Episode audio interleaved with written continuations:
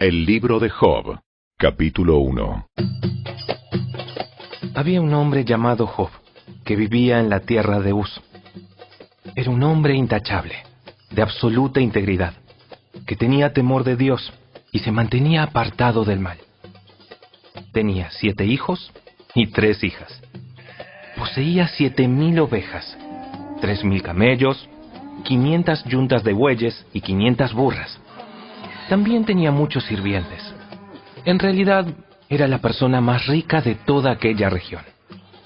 Los hijos de Job se turnaban en preparar banquetes en sus casas e invitaban a sus tres hermanas para que celebraran con ellos.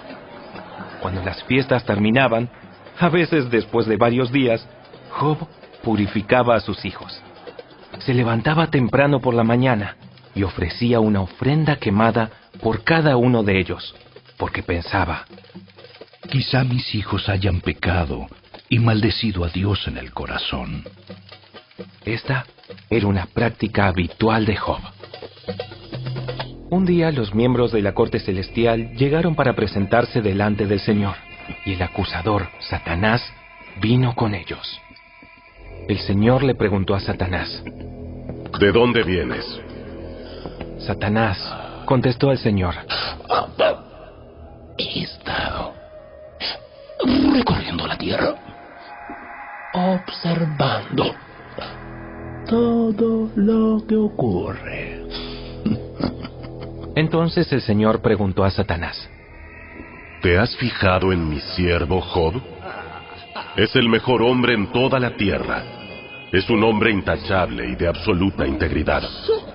Tiene temor de Dios y se mantiene apartado del mal. Satanás le respondió al Señor, Pero Job tiene una buena razón para temer a Dios. Siempre has puesto un muro de protección alrededor de él, de su casa y de sus propiedades. Has hecho prosperar todo lo que hace. Mira lo rico que es.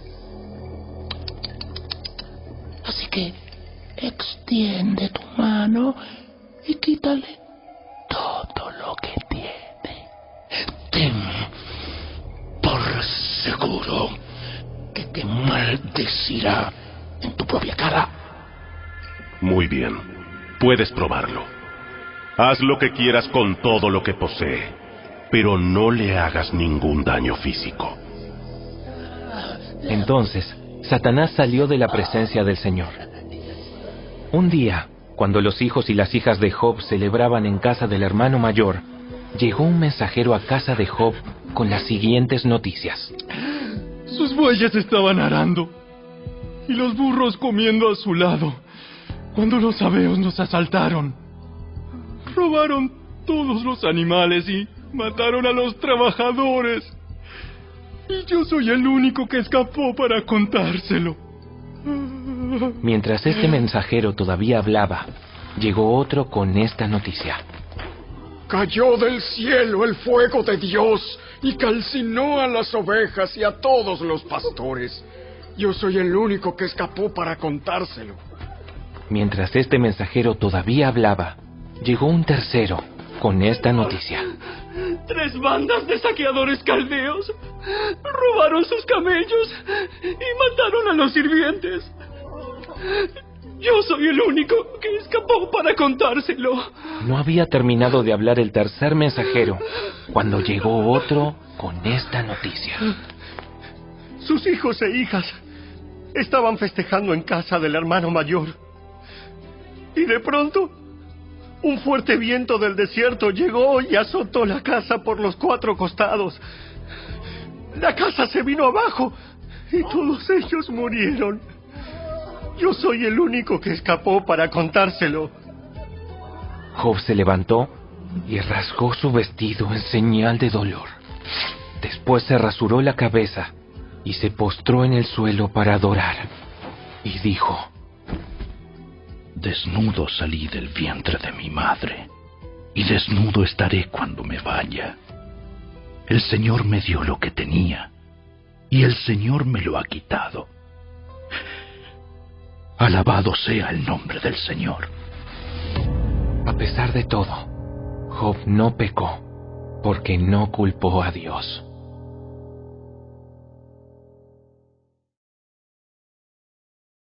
Capítulo 2 Un día los miembros de la corte celestial llegaron nuevamente para presentarse delante del Señor, y el acusador, Satanás, vino con ellos. El Señor le preguntó, ¿De dónde vienes? Satanás contestó al Señor, He estado recorriendo la tierra. Observando todo lo que ocurre.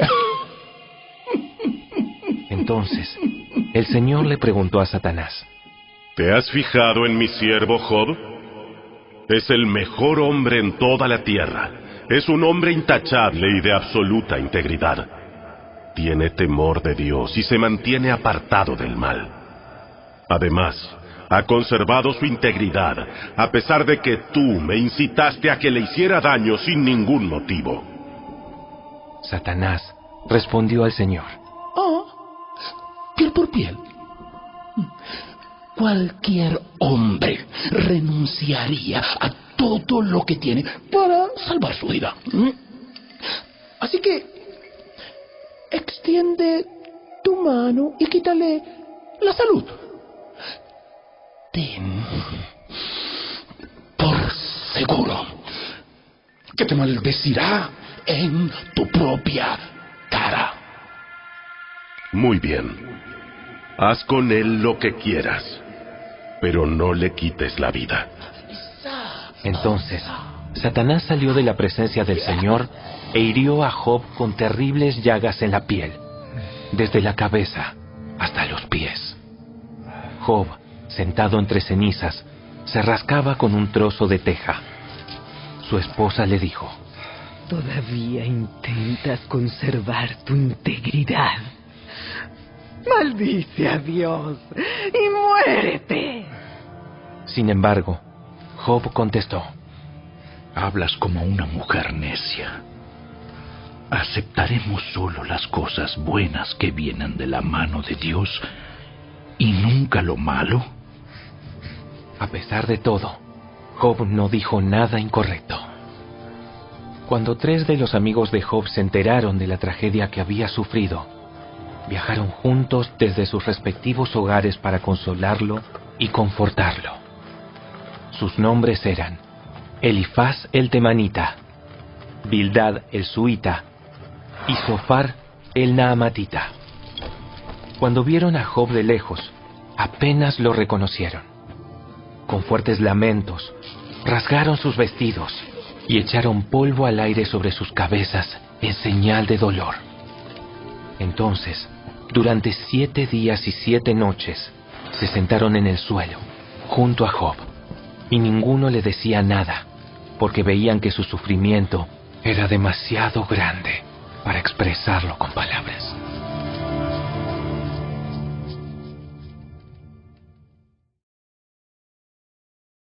Capítulo 3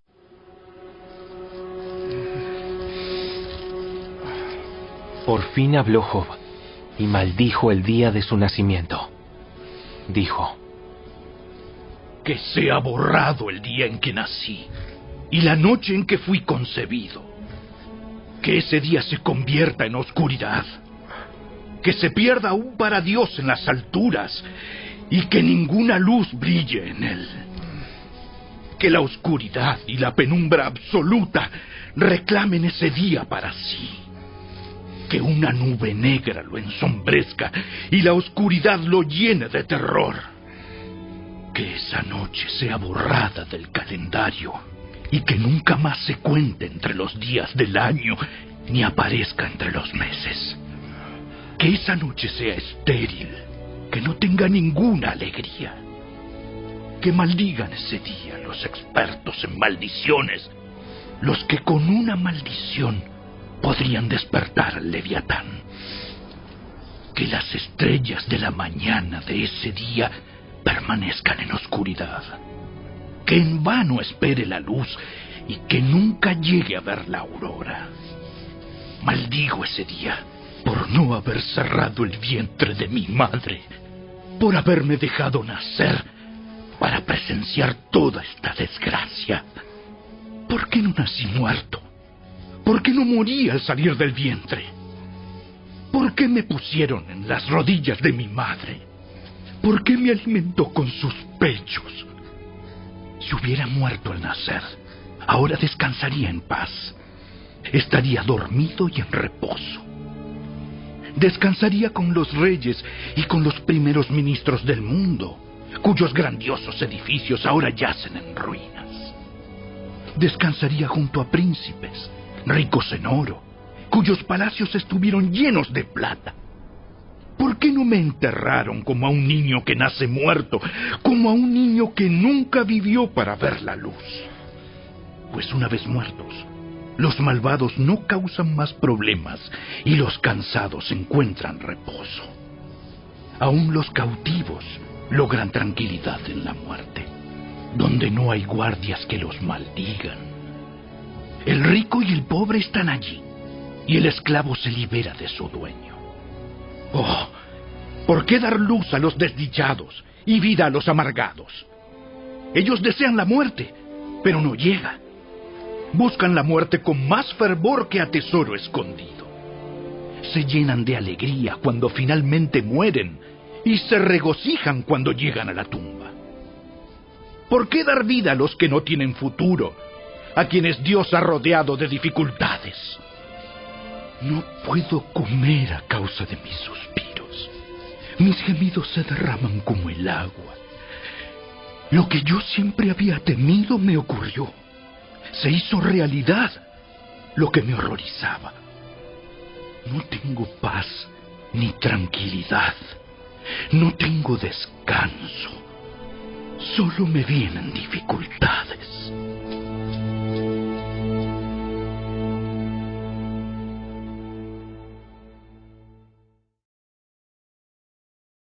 Capítulo 4 Entonces, Elifaz el temanita respondió a Job. ¿Podrías ser paciente y permitirme que te diga unas palabras? Pues, ¿quién podría quedarse callado? Antes alentabas a mucha gente y fortalecías a los débiles. Tus palabras daban apoyo a los que caían. Animabas a los de rodillas temblorosas. Sin embargo, ahora que las desgracias te acusan, te desanimas. Te llenas de miedo cuando te afectan a ti. ¿No te da confianza tu reverencia a Dios? ¿No te da esperanza tu vida de integridad? Detente a pensar. ¿Mueren los inocentes? ¿Cuándo han sido destruidos los justos? La experiencia me dice que los que siembran problemas y cultivan el mal, eso cosecharán. Un soplo de Dios los destruye y se desvanecen con una ráfaga de su enojo. Ruge el león y gruñen los gatos monteses, pero a los leones fuertes se les romperán los dientes. El feroz león morirá de hambre por falta de presa, y los cachorros de la leona serán dispersados. En secreto recibí esta verdad, como si me la hubieran susurrado al oído. Me llegó en una inquietante visión durante la noche, cuando la gente duerme profundamente. El miedo se apoderó de mí, y mis huesos temblaron. Un espíritu pasó frente a mi cara, y se me pusieron los pelos de punta. El espíritu se detuvo, pero no pude ver su forma. Había una silueta delante de mis ojos. En el silencio, oí una voz que dijo, ¿Puede un mortal ser inocente ante Dios? ¿Puede alguien ser puro ante el Creador? Si Dios no confía en sus propios ángeles y acusa a sus mensajeros de necedad, ¿cuánto menos confiará en los seres humanos hechos de barro? Están hechos de polvo.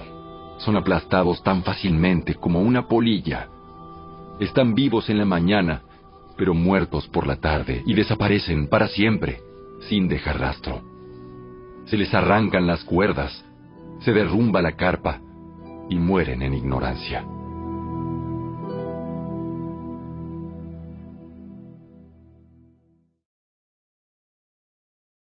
Capítulo 5 más que grites por ayuda, ¿quién te responderá? ¿Cuál de los ángeles te ayudará? Te aseguro que el resentimiento destruye al necio y los celos matan al ingenuo. He visto a los necios triunfar momentáneamente en la vida, pero después llega la calamidad repentina. Sus hijos quedan abandonados y lejos de toda ayuda. Los oprimen en el tribunal y no hay quien los defienda. Su cosecha la devoran los hambrientos, aun cuando esté rodeada de zarzas. Los sedientos jadean tras su riqueza. El mal no germina del suelo, ni la aflicción brota de la tierra, pero la gente nace para tener problemas tan cierto como que las chispas vuelan del fuego. Si yo estuviera en tu lugar, me acercaría a Dios y le presentaría mi caso.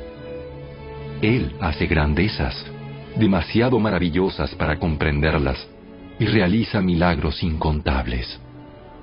Él envía lluvia a la tierra y agua a los campos. Él hace prosperar a los pobres y protege a los que sufren. Él frustra los planes de los que traman para que el trabajo de sus manos no prospere. Él atrapa a los sabios en su propia astucia y desbarata sus ingeniosas maquinaciones. Encuentran oscuridad en pleno día y andan a tientas al mediodía como si fuera de noche. Él rescata a los pobres de las palabras hirientes de los fuertes y los rescata de las garras de los poderosos. Por fin, los pobres tienen esperanza y las fauces de los malvados son cerradas. Pero considera la alegría de aquellos a quienes Dios corrige.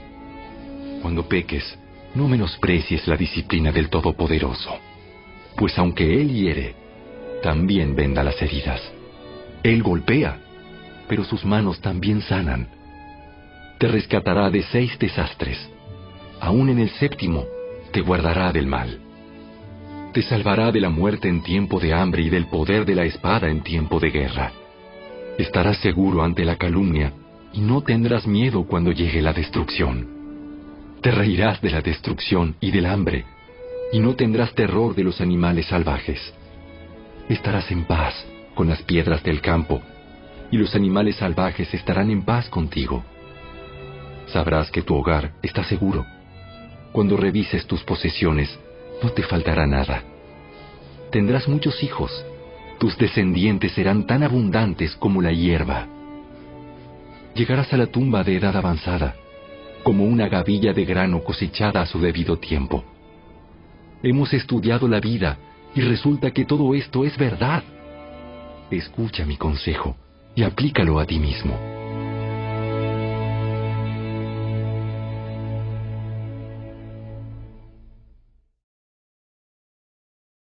Capítulo 6 Entonces Job habló de nuevo. Si se pudiera pesar mi sufrimiento y poner mis problemas en la balanza, pesarían más que toda la arena del mar. Por eso hablé impulsivamente, pues el Todopoderoso me ha derribado con sus flechas, y el veneno de ellas infecta mi espíritu. Los terrores de Dios están alineados contra mí. ¿Acaso no tengo derecho a quejarme? ¿No rebuznan los burros salvajes cuando no encuentran hierba y mugen los bueyes cuando no tienen que comer? ¿No se queja la gente cuando a la comida le falta sal? ¿Hay alguien que desee comer la insípida clara del huevo? Cuando la miro, mi apetito desaparece. Solo pensar en comerla me da asco. Ah, que se otorgara mi petición. Que Dios me concediera mi deseo. Quisiera que Él me aplastara. Quisiera que extendiera su mano y me matara. Al menos puedo consolarme con esto. A pesar del dolor, no he negado las palabras del santo, pero no tengo fuerzas para seguir. No tengo nada por lo cual vivir. ¿Tengo yo la fuerza de una roca? ¿Está mi cuerpo hecho de bronce? No, estoy desamparado por completo. sin ninguna oportunidad de salir adelante. Uno debería ser compasivo con un amigo abatido, pero tú me acusas sin ningún temor del Todopoderoso. Hermanos míos, han demostrado ser tan poco confiables como un arroyo de temporada que desborda su cauce en la primavera, cuando crece por el hielo y por la nieve derretida. Pero en la estación cálida, el agua desaparece y el arroyo se desvanece en el calor. Las caravanas se desvían de su ruta para refrescarse, pero no hay nada para beber y por eso mueren. Las caravanas de Temán van en busca de esta agua. Los viajeros de Saba esperan encontrarla. Confían que esté, pero se decepcionan. Cuando llegan, sus esperanzas se desvanecen. Tampoco ustedes han sido de ayuda. Han visto mi calamidad y les da miedo. ¿Pero por qué? ¿Alguna vez les he pedido que me regalen algo? ¿Les he suplicado que me den algo suyo? Les he pedido que me rescaten de mis enemigos o que me salven de personas despiadadas. Enséñenme y me quedaré callado. Muéstrenme en qué me equivoqué. Las palabras sinceras pueden causar dolor, pero ¿de qué sirven sus críticas? ¿Creen que sus palabras son convincentes cuando ignoran mi grito de desesperación? Ustedes hasta serían capaces de enviar a un huérfano a la esclavitud o de vender a un amigo. Mírenme, ¿les mentiría en su propia cara? Dejen de suponer que soy culpable, porque no he hecho nada malo. ¿Piensan que estoy mintiendo? ¿Acaso no conozco la diferencia entre el bien y el mal?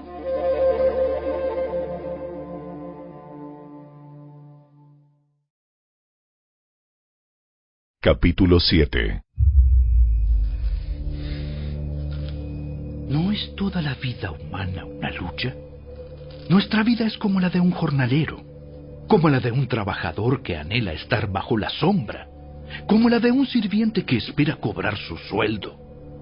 A mí también me ha tocado vivir meses en vano, largas y pesadas noches de miseria. Tumbado en la cama pienso, ¿Cuándo llegará la mañana? Pero la noche se alarga y doy vueltas hasta el amanecer. Mi cuerpo está cubierto de gusanos y de costras. Se me abre la piel y su pura pus. Mis días pasan más rápido que la lanzadera de un telar y terminan sin esperanza. Oh Dios, recuerda que mi vida es apenas un suspiro Nunca más volveré a ser feliz. Ahora me ves, pero no será por mucho tiempo. Me buscarás, pero ya me habré ido. Así como las nubes se disipan y se desvanecen, los que mueren ya no volverán. Se han ido de su hogar para siempre y jamás volverán a verlos. No puedo evitar hablar. Debo expresar mi angustia. Mi alma llena de amargura debe quejarse. ¿Soy yo un monstruo marino o un dragón para que me pongas bajo custodia? Pienso, mi cama me dará consuelo y el sueño aliviará mi sufrimiento. Pero entonces me destrozas con sueños y me aterras con visiones. Preferiría ser estrangulado. Mejor morir que sufrir así. Odio mi vida y no quiero seguir viviendo. Oh, déjame en paz durante los pocos días que me quedan. ¿Qué son los seres humanos para que nos des tanta importancia, para que pienses tanto en nosotros? Pues nos examinas cada mañana y nos pruebas a cada momento. ¿Por qué no me dejas en paz? Al menos el tiempo suficiente para poder tragar. Si he pecado, ¿qué te he hecho? Oh vigilante de toda la humanidad. ¿Por qué me haces tú blanco? ¿Acaso te soy una carga? ¿Por qué mejor no perdonas mi pecado y me quitas la culpa? pues pronto me acostaré en el polvo y allí moriré. Cuando me busques, me habré ido.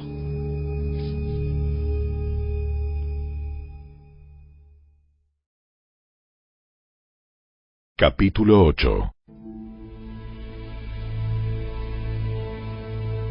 Entonces, Bildad el suita respondió a Job.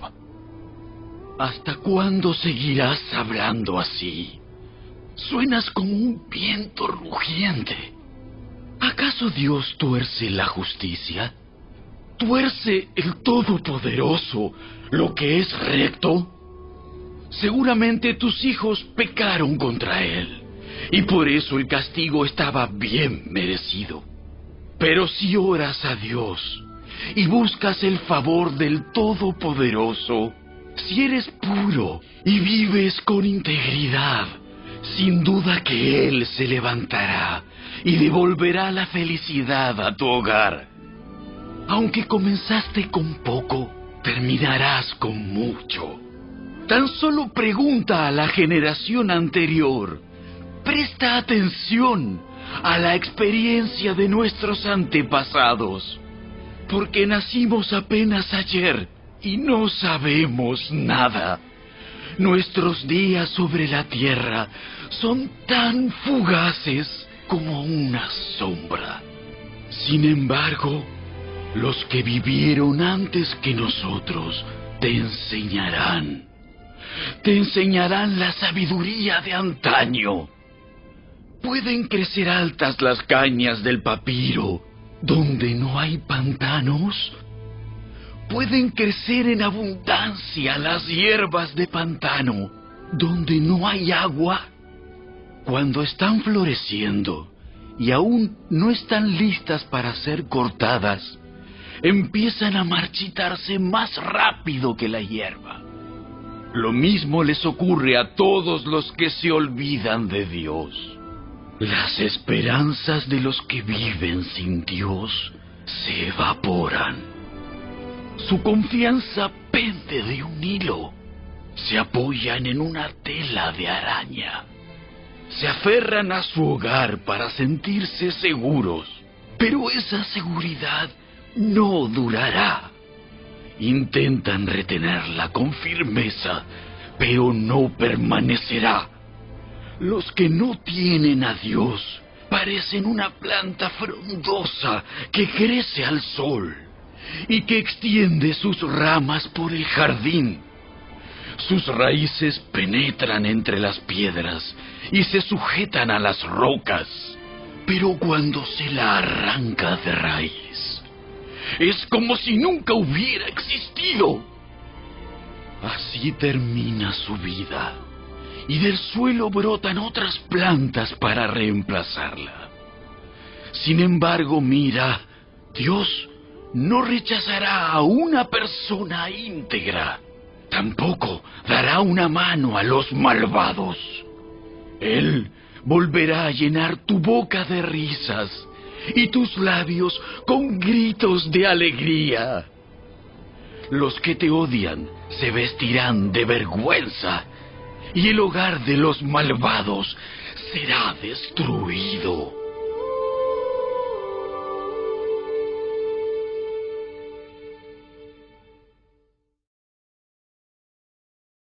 Capítulo 9 Entonces Job habló de nuevo. Sí, yo sé que en teoría todo esto es verdad. Pero, ¿cómo puede una persona ser declarada inocente a los ojos de Dios? Si alguien quisiera llevar a Dios a juicio, ¿sería posible responderle siquiera una vez entre mil? Dios es tan sabio y tan poderoso. ¿Quién lo ha desafiado alguna vez con éxito? Él mueve las montañas sin dar aviso. En su enojo las voltea. Él sacude la tierra de su lugar y tiemblan sus cimientos. Si Él lo ordena, el sol no saldrá, ni brillarán las estrellas. Él solo extendió los cielos y marcha sobre las olas del mar. Él hizo todas las estrellas, la Osa y el Orión, las Pléyades y las constelaciones del cielo del sur. Él hace grandezas, demasiado maravillosas para comprenderlas, y realiza milagros incontables. Sin embargo, cuando Él se acerca no puedo verlo. Cuando se mueve, no lo veo pasar. Si arrebata la vida de alguien, ¿quién podrá detenerlo? ¿Quién se atreve a preguntarle, ¿qué haces? Dios no contiene su enojo. Aún los monstruos del mar son aplastados bajo sus pies. Así que, ¿quién soy yo para intentar responder a Dios o incluso razonar con Él? Aunque yo tuviera razón, no tendría ninguna defensa. Solo podría rogar misericordia.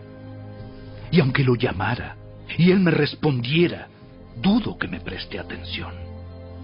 Pues Él me ataca con una tormenta y vez tras vez me hiere sin motivo. No me deja recobrar el aliento, sino que me llena de amargas tristezas. Si es cuestión de fuerza, Él es el fuerte. Y si de justicia, ¿quién se atreverá a llevarlo al tribunal? Aunque soy inocente, mi boca me declararía culpable. Aunque soy intachable, la misma boca demostraría que soy malvado. Soy inocente, pero para mí no marca ninguna diferencia. Desprecio mi vida. Inocente o perverso, para Dios es lo mismo. Por eso digo, Él destruye tanto al intachable como al perverso. Cuando azota la plaga, Él se ríe de la muerte del inocente. Toda la tierra está en manos de los malvados, y Dios ciega los ojos de los jueces. Si no es Él quien lo hace, entonces ¿quién? Mi vida pasa más rápido que un corredor y se va volando sin una pizca de felicidad. Desaparece como un barco veloz hecho de papiro, como un águila que se lanza en picada sobre su presa. Si decidiera olvidar mis quejas, abandonar mi cara triste y alegrarme, aún así le tendría pavor a todo el dolor, porque, oh Dios, sé que no me encontrarías inocente. Pase lo que pase, seré declarado culpable. Entonces, ¿para qué seguir luchando? Incluso aunque me lavara con jabón y limpiara mis manos con lejía, me hundirías en un pozo lleno de lodo y mis propias ropas sucias me odiarían. Dios no es un mortal como yo. Por eso no puedo discutir con Él ni llevarlo a juicio. Si tan solo hubiera un mediador entre nosotros, alguien que pudiera acercarnos el uno al otro, ese mediador podría hacer que Dios dejara de golpearme y ya no viviría aterrorizado de su castigo. Entonces podría hablar con él sin temor, pero no puedo lograrlo con mis propias fuerzas.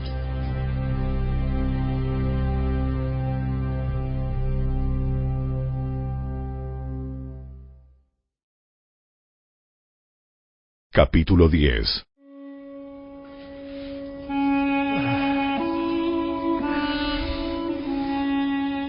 Estoy harto de mi vida. Dejen que desahogue mis quejas abiertamente. Mi alma llena de amargura debe quejarse. Le diré a Dios, no me condenes de plano. Dime qué cargos tienes en mi contra. ¿Qué ganas con oprimirme?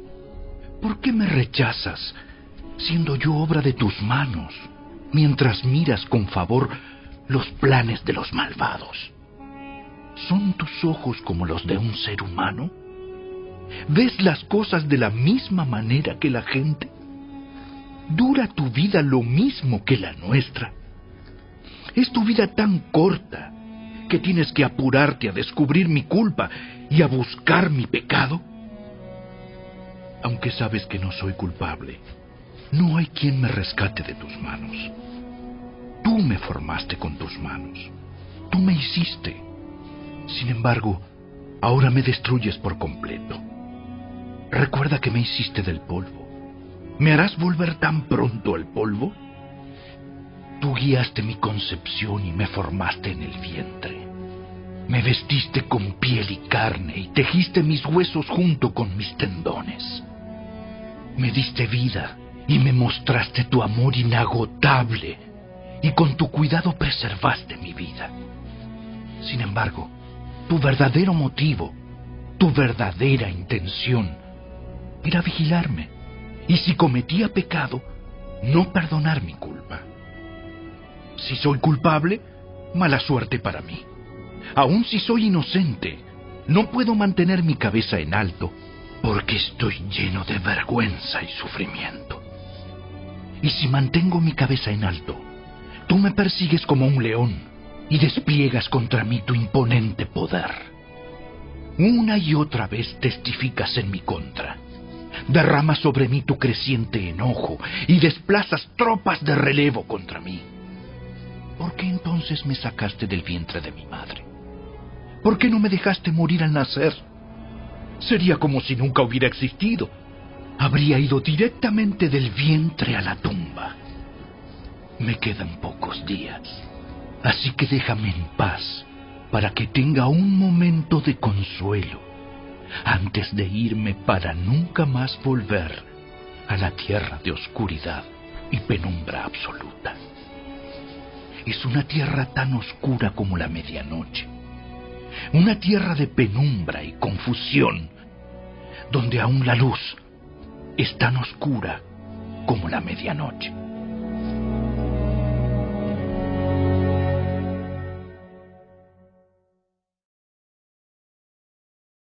Capítulo 11 Entonces, Sofar el Naamatita respondió a Job. ¿No debería alguien responder a este torrente de palabras? ¿Se declara inocente a una persona solo porque habla mucho? ¿Debo quedarme en silencio mientras tú sigues parloteando? Cuando te burlas de Dios, ¿no debería alguien hacerte sentir vergüenza? Tú afirmas, mis creencias son puras y estoy limpio a los ojos de Dios. Si tan solo Dios hablara, si tan solo te dijera lo que piensa, si tan solo te declarara los secretos de la sabiduría, porque la verdadera sabiduría no es un asunto sencillo. Escucha, sin duda Dios te está castigando mucho menos de lo que mereces. ¿Puedes tú resolver los misterios de Dios? ¿Puedes descubrir todo acerca del Todopoderoso? Tal conocimiento es más alto que los cielos y tú. ¿Quién eres? Es más profundo que el Averno. ¿Y qué sabes tú? Es más extenso que la tierra y más ancho que el mar. Si Dios pasa por aquí y mete a alguien en la cárcel, o llama al orden a los tribunales, ¿quién puede detenerlo? Pues él sabe quiénes son los impostores y toma nota de todos sus pecados.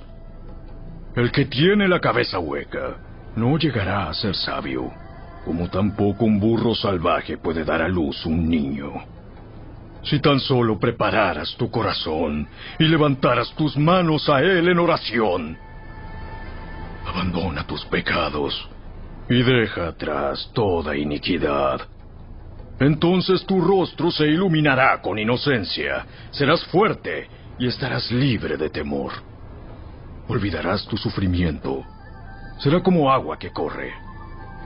Tu vida será más radiante que el mediodía, y aún la oscuridad brillará como la mañana. Tener esperanza te dará valentía. Estarás protegido y descansarás seguro. Te acostarás sin temor. Muchos buscarán tu ayuda, pero los malos serán cegados. No tendrán escapatoria. Su única esperanza es la muerte.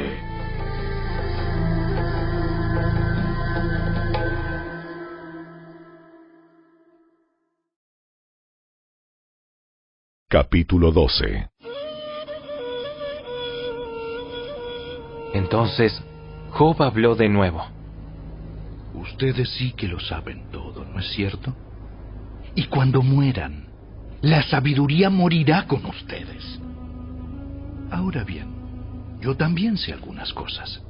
Y ustedes no son mejores que yo. ¿Quién no sabe estas cosas que acaban de decir?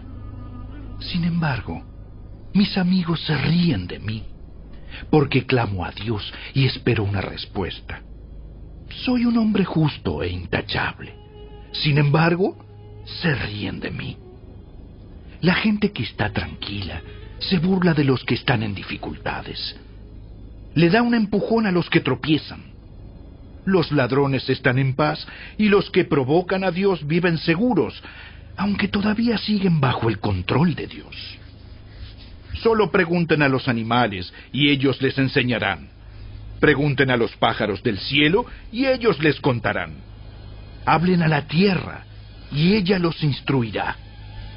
Dejen que los peces del mar les hablen, pues todos ellos saben que mi desgracia ha venido de la mano del Señor, ya que la vida de todo ser viviente está en sus manos, así como el aliento de todo ser humano. El oído pone a prueba las palabras que oye, igual que la boca distingue los sabores. La sabiduría pertenece a los ancianos y el entendimiento a los mayores. Pero la verdadera sabiduría y el poder se encuentran en Dios. El consejo y el entendimiento le pertenecen. Lo que Él destruye no se puede volver a construir. Cuando Él mete a alguien en la cárcel, no hay escapatoria. Si Él detiene la lluvia, la tierra se convierte en un desierto. Si libera las aguas, se inunda la tierra. Así es, la fuerza y la sabiduría le pertenecen a Él. Los que engañan y los engañados, los dos están bajo su poder. Él se lleva a los consejeros y les quita el buen juicio. Los jueces sabios se vuelven necios. Él despoja a los reyes del manto real y son llevados lejos con cuerdas alrededor de la cintura. Él se lleva lejos a los sacerdotes despojados de su posición derroca a los que llevan muchos años en el poder. Él hace callar al consejero de confianza y quita la percepción a los ancianos. Él derrama deshonra sobre los príncipes y desarma a los fuertes. Él descubre los misterios escondidos en la oscuridad. Trae luz a la más profunda penumbra. Él levanta naciones y las destruye hace crecer a las naciones y las abandona. Él quita el entendimiento a los reyes y los deja vagando en un desierto sin salida. Ellos andan a tientas en la oscuridad sin una luz. Él los hace tambalear como borrachos.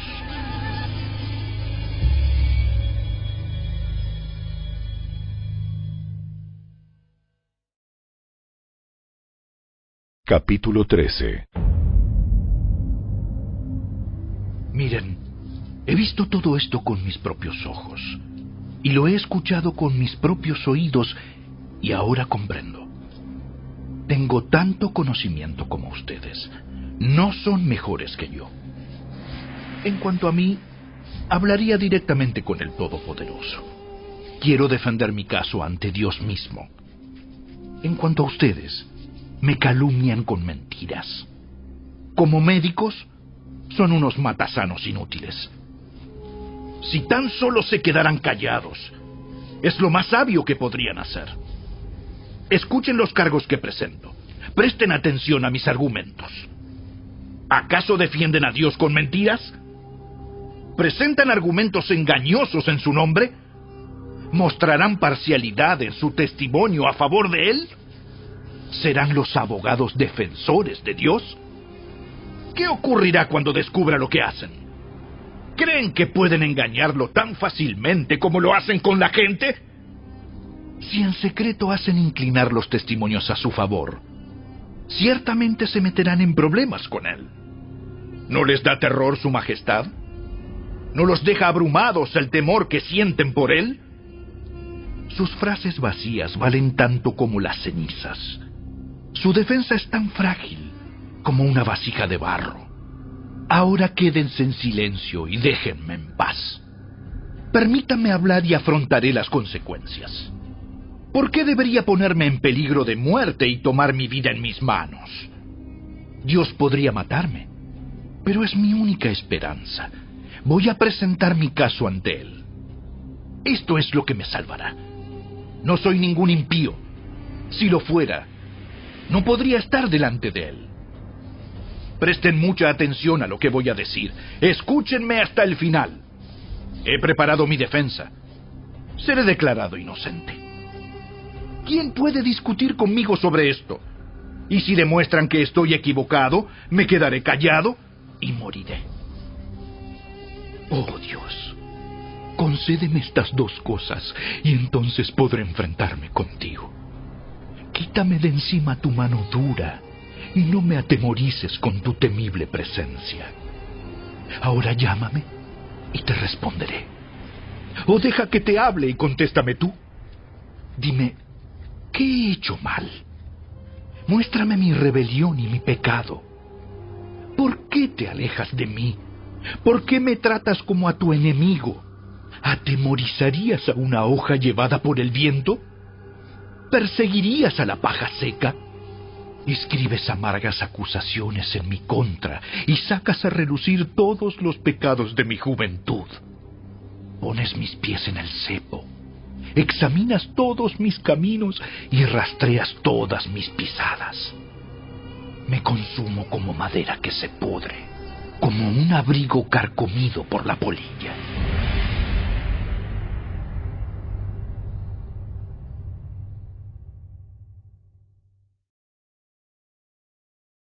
Capítulo 14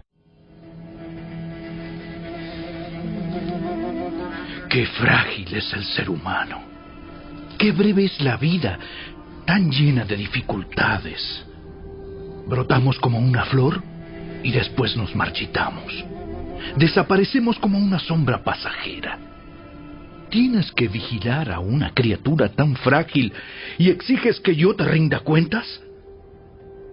¿Quién podrá sacar pureza de una persona impura? Nadie. Tú has determinado la duración de nuestra vida. Tú sabes cuántos meses viviremos y no se nos concederá ni un minuto más. Así que déjanos tranquilos. Déjanos descansar. Somos como los jornaleros. Entonces déjanos terminar nuestro trabajo en paz. Hasta un árbol tiene más esperanza. Si lo cortan, volverá a brotar y le saldrán nuevas ramas. Aunque sus raíces hayan envejecido en la tierra y su tocón esté podrido, al sentir el agua, renacerá y echará nuevos brotes como un árbol recién plantado. En cambio, cuando los seres humanos mueren, pierden su fuerza, dan su último suspiro y después, ¿dónde están? Como el agua se evapora de un lago y el río desaparece en la sequía, asimismo la gente yace en la tumba y jamás se levanta. Hasta que los cielos dejen de existir, nadie despertará ni será perturbado de su sueño. Como quisiera que me escondieras en la tumba y que allí me dejaras olvidado hasta que pase tu enojo. Pero anota en tu calendario para que te acuerdes de mí. ¿Pueden los muertos volver a vivir? De ser así, esto me daría esperanza durante todos mis años de lucha y con anhelo esperaría la liberación de la muerte. Me llamarías y yo te respondería. Y tú me añorarías a mí, la obra de tus manos. Entonces, cuidarías mis pasos en lugar de vigilar mis pecados. Mis pecados estarían sellados en una bolsa y cubrirías mi culpa. En cambio, de la manera que las montañas caen y se derrumban, y como las rocas se despeñan por el precipicio, como el agua desgasta las piedras y las inundaciones arrastran la tierra, asimismo tú destruyes la esperanza de la gente. Tú siempre puedes más que ellos y desaparecen de la escena. Los desfiguras cuando mueren y los despides. Ellos nunca saben si sus hijos crecen con honor o si se hunden en el olvido. sufren con dolor. Su vida está llena de desgracia.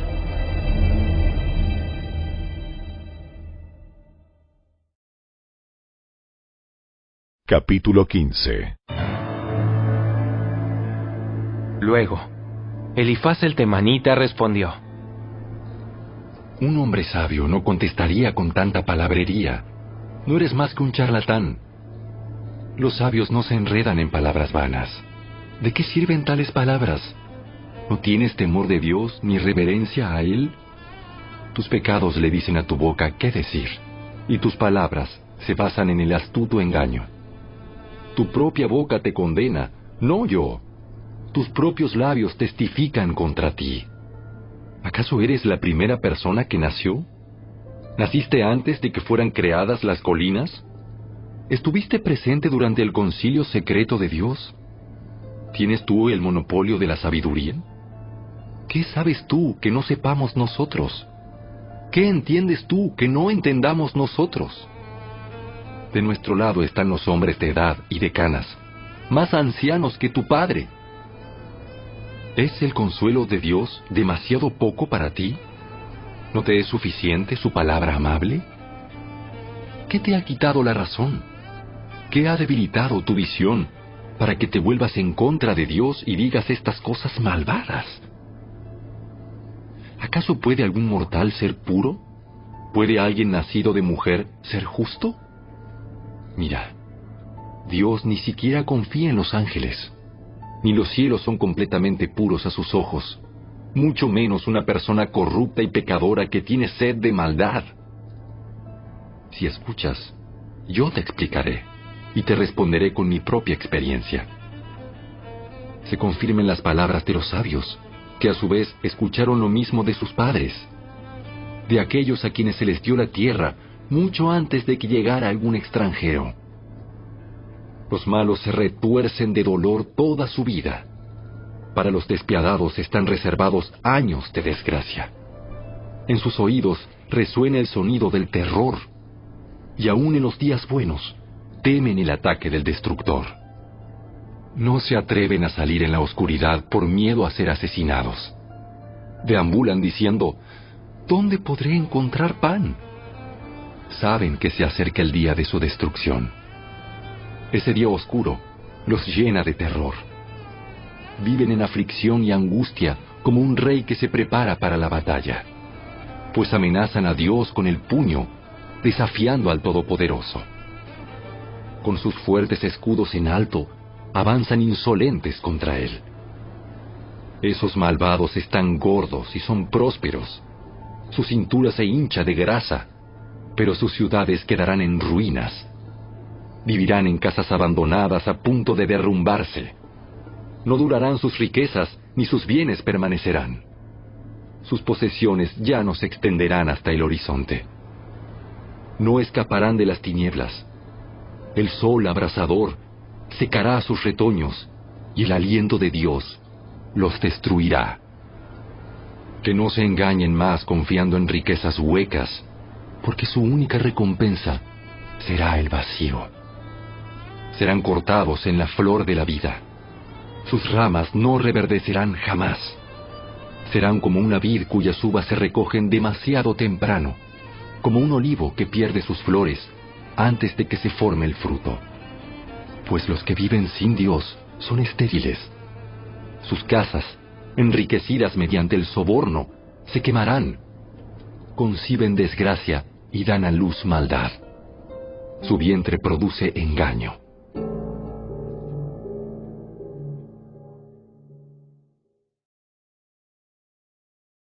Capítulo 16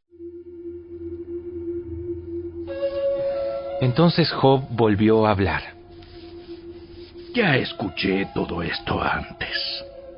¿Qué consejeros tan miserables son ustedes? nunca dejarán de decir más que palabrería que los mueve a seguir hablando. Si ustedes estuvieran en mi lugar, yo podría decir lo mismo. Podría lanzar críticas y menear mi cabeza ante ustedes. Sin embargo, yo les daría palabras de ánimo. Intentaría aliviar su dolor. En cambio, sufro si me defiendo, y no sufro menos si me niego a hablar. Oh Dios, tú me has molido y arrasaste con mi familia. Me has reducido a piel y huesos, como si tuvieras que demostrar que he pecado. Mi carne consumida testifica en mi contra. Dios me odia y me despedaza en su enojo. Rechina los dientes contra mí y me atraviesa con su mirada. La gente me abuchea y se ríe de mí. Con desprecio me dan bofetadas en la mejilla y una turba se junta en mi contra. Dios me ha entregado a los pecadores y me ha arrojado en manos de los malvados. Yo vivía tranquilo hasta que Él me quebró. Me tomó por el cuello y me hizo pedazos. Después me usó como blanco y ahora sus arqueros me rodean. Sus flechas me atraviesan sin misericordia y el suelo está empapado con mi sangre. Una y otra vez Él se estrella contra mí. Arremete como un guerrero. Me visto de tela áspera en señal de mi dolor. Mi orgullo yace en el polvo. Mis ojos están enrojecidos de tanto llorar. Los rodean sombras oscuras. Sin embargo, no he hecho nada malo y mi oración es pura. Oh tierra, no escondas mi sangre. Deja que clame por mí. Ahora mismo, mi testigo está en el cielo. Mi abogado está en las alturas. Mis amigos me desprecian y derramo mis lágrimas ante Dios. Necesito un mediador entre Dios y yo, como una persona que intercede entre amigos. Pues pronto me tocará recorrer ese camino del que nunca volveré.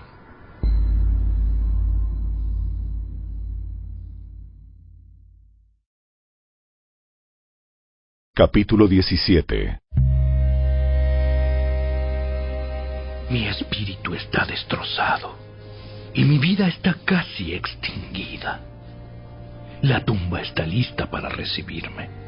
Estoy rodeado de burlones. Observo que se mofan de mí de manera implacable. Debes defender mi inocencia, oh Dios, ya que nadie más se levantará en mi favor. Les cerraste la mente para que no comprendieran, pero no permitas que triunfen. Traicionan a sus amigos para su propio beneficio. Haz que sus hijos desfallezcan de hambre. Dios me ha puesto en ridículo ante la gente.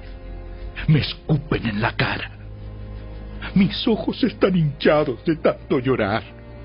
Y soy solamente una sombra de lo que fui. Los íntegros se horrorizan cuando me ven. Los inocentes se levantan contra los que no tienen a Dios. Los justos siguen avanzando y los de manos limpias se vuelven cada vez más fuertes. En cuanto a todos ustedes, regresen con mejores argumentos, aunque seguiré sin encontrar a un solo sabio entre ustedes. Mis días se acaban mis esperanzas han desaparecido. Los deseos de mi corazón están destruidos. Estos hombres dicen que la noche es día. Afirman que la oscuridad es luz. ¿Qué pasará si voy a la tumba y tiendo mi cama en las tinieblas?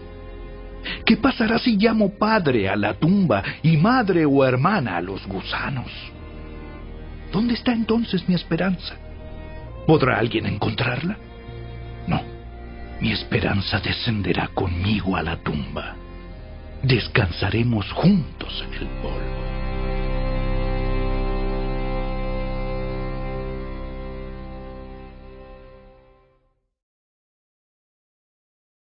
Capítulo 18 Entonces, Bildad el suita respondió, ¿Cuánto tiempo pasará hasta que dejes de hablar? Habla con sentido si quieres que te respondamos. ¿Crees que somos animales? ¿Piensas que somos tontos? Aunque con enojo te arranques el pelo, ¿Se destruirá la tierra por eso? ¿Hará que las rocas tiemblen? Ciertamente la luz de los malvados se apagará. Las chispas de su fuego no brillarán. La luz en su carpa se oscurecerá.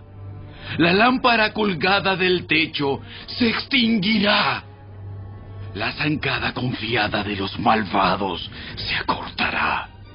Sus propias artimañas provocarán su ruina. Los malos quedan atrapados por una red. Caen en el pozo. Una trampa los agarra por los talones. El cepo los aprieta con fuerza. Un lazo está escondido en el suelo. Una cuerda atraviesa su camino.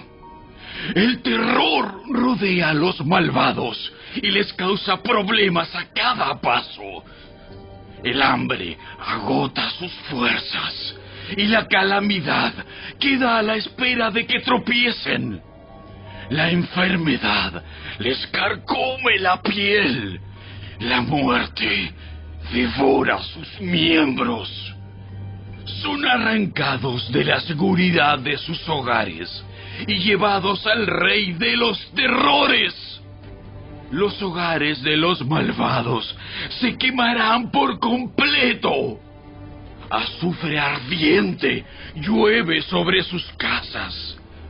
Sus raíces se secarán y sus ramas se marchitarán. Desaparecerá de la tierra todo recuerdo de su existencia. Nadie se acordará de sus nombres. Serán sacados de la luz, arrojados a las tinieblas y expulsados del mundo. No tendrán hijos ni nietos, ni habrá sobrevivientes donde habitaban. La gente del occidente se queda consternada por su destino y la gente del oriente está horrorizada. Dirán, este fue el hogar de una persona malvada, el lugar de alguien que rechazó a Dios.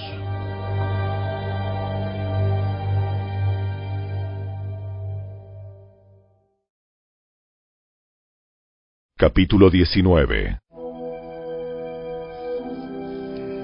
Entonces Job volvió a hablar. ¿Hasta cuándo me torturarán? ¿Hasta cuándo intentarán aplastarme con sus palabras? Ya me han insultado diez veces. Deberían avergonzarse de tratarme tan mal. Aunque yo hubiera pecado, eso es asunto mío y no de ustedes. Creen que son mejores que yo al usar mi humillación como prueba de mi pecado. Pero es Dios quien me hizo daño cuando me atrapó en su red. Yo clamo, socorro, pero nadie me responde. Protesto, pero no hay justicia. Dios ha cerrado mi camino para que no pueda moverme. Hundió mi senda en oscuridad me ha despojado del honor y ha quitado la corona de mi cabeza. Por todos lados me ha destruido y estoy acabado. Arrancó de raíz mi esperanza como un árbol caído. Su furia arde contra mí. Me considera un enemigo. Sus tropas avanzan y construyen caminos para atacarme. Acampan alrededor de mi carpa. Mis familiares se mantienen lejos y mis amigos se han puesto en mi contra. Mi familia se ha ido y mis amigos íntimos se olvidaron de mí. Mis sirvientes y mis criadas me consideran un extraño. Para ellos soy como un extranjero. Cuando llamo a mi sirviente, no viene. Tengo que rogarle. Mi aliento le da asco a mi esposa mi propia familia me rechaza. Hasta los niños me menosprecian. Cuando me levanto para hablar, me vuelven la espalda. Mis amigos íntimos me detestan. Los que yo amaba se han puesto en mi contra. Quedé reducido a piel y huesos, y he escapado de la muerte por un pelo. Tengan misericordia de mí, amigos míos, tengan misericordia, porque la mano de Dios me ha golpeado. ¿Me perseguirán ustedes también como lo hace Dios? ¿No me han despellejado ya bastante? Oh, que mis palabras fueran grabadas. Oh, que quedaran escritas en un monumento, talladas con cincel de hierro y rellenas de plomo y labradas en la roca para siempre. Pero en cuanto a mí, sé que mi redentor vive. Y un día por fin estará sobre la tierra. Y después que mi cuerpo se haya descompuesto, todavía en mi cuerpo veré a Dios. Yo mismo lo veré. Así es, lo veré con mis propios ojos. Este pensamiento me llena de asombro. ¿Cómo se atreven a seguir persiguiéndome diciendo es su propia culpa? Ustedes mismos deben tener temor al castigo, pues su actitud lo merece. Entonces sabrán que de verdad hay un juicio.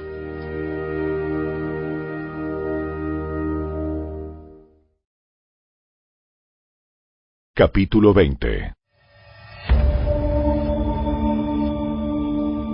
Entonces Sofar el Naamatita respondió: Debo responder, porque estoy muy molesto. He tenido que soportar tus insultos, pero ahora mi espíritu me mueve a responder. ¿No te das cuenta que desde el principio del tiempo, desde que el hombre fue puesto sobre la tierra por primera vez, el triunfo de los malos ha durado poco, y la alegría de los que viven sin Dios ha sido pasajera. Aunque el orgullo de los incrédulos llegue hasta los cielos y toquen las nubes con la cabeza, aún así, ellos desaparecerán para siempre y serán desechados como su propio estiércol. Sus conocidos preguntarán, ¿dónde están? se desvanecerán como un sueño y nadie los encontrará. Desaparecerán como una visión nocturna.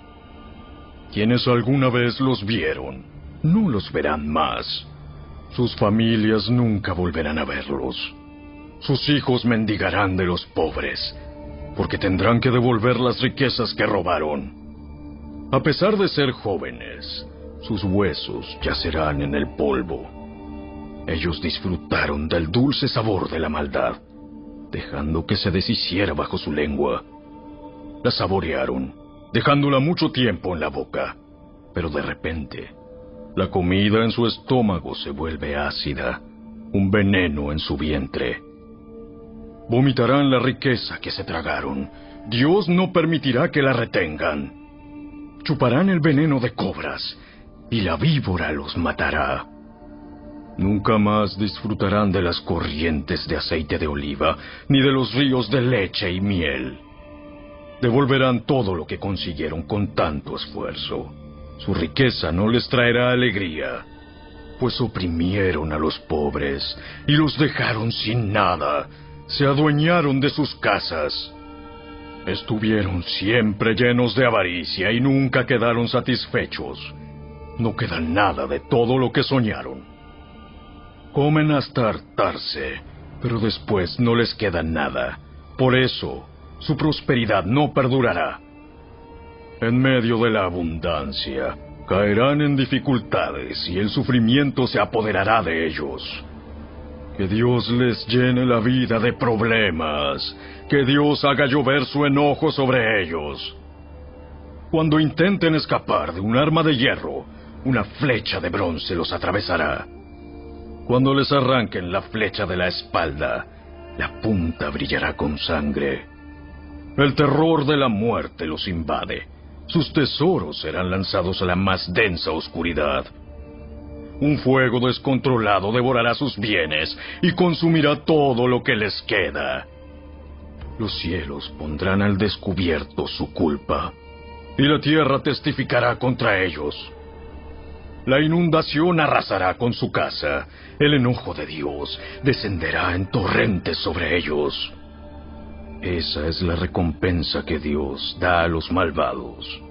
Es la herencia decretada por Dios.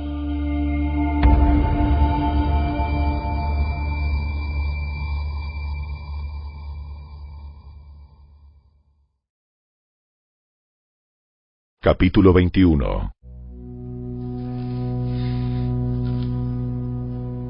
Entonces Job habló de nuevo. Escuchen con atención lo que digo. Es una forma de consolarme. Ténganme paciencia y déjenme hablar. Después de que haya hablado, podrán seguir burlándose de mí. Mi queja es con Dios, no con la gente. Tengo buenas razones para estar tan impaciente. Mírenme y quédense atónitos. Tápense la boca con la mano, totalmente sorprendidos. Cuando pienso en lo que estoy diciendo, me estremezco y mi cuerpo tiembla. ¿Por qué prosperan los malvados mientras se vuelven viejos y poderosos? Llegan a ver a sus hijos crecidos y establecidos y disfrutan de sus nietos. Sus hogares no corren ningún peligro y Dios no los castiga. Sus toros nunca dejan de procrear. Sus vacas tienen terneros y nunca pierden sus crías. Dejan brincar a sus niños como corderitos. Sus pequeños saltan y bailan, cantan con panderetas y arpas y celebran al sonido de la flauta. Pasan sus días con prosperidad. Luego van a la tumba en paz.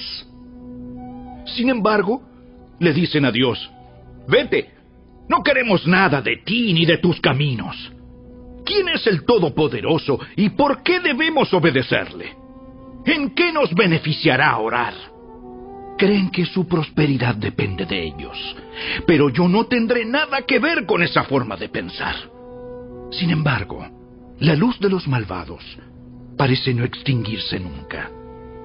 ¿Alguna vez tienen problemas? ¿Acaso Dios les reparte dolores con enojo? ¿Se los lleva el viento como la paja? ¿Los arrastra la tormenta como al heno? De ninguna manera.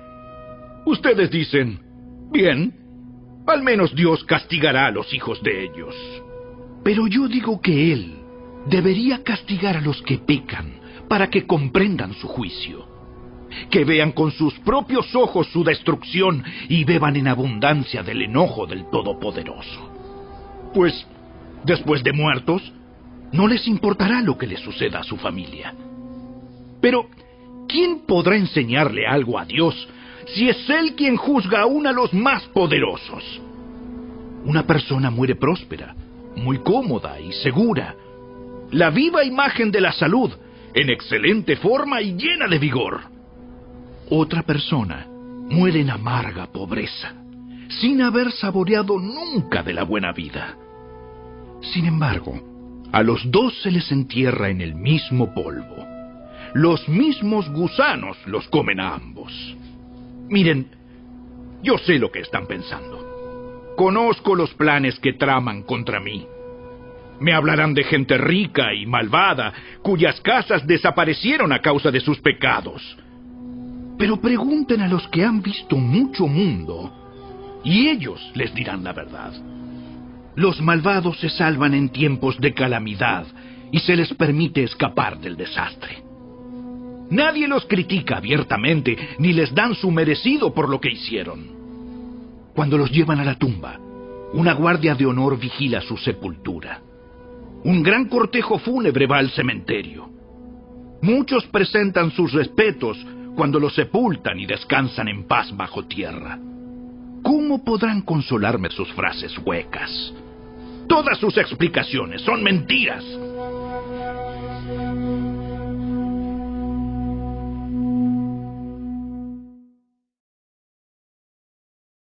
Capítulo 22 Entonces, Elifaz el temanita respondió, ¿Puede una persona hacer algo para ayudar a Dios? ¿Puede aún el sabio ser de ayuda para él? ¿Saca algún provecho el Todopoderoso con que tú seas justo?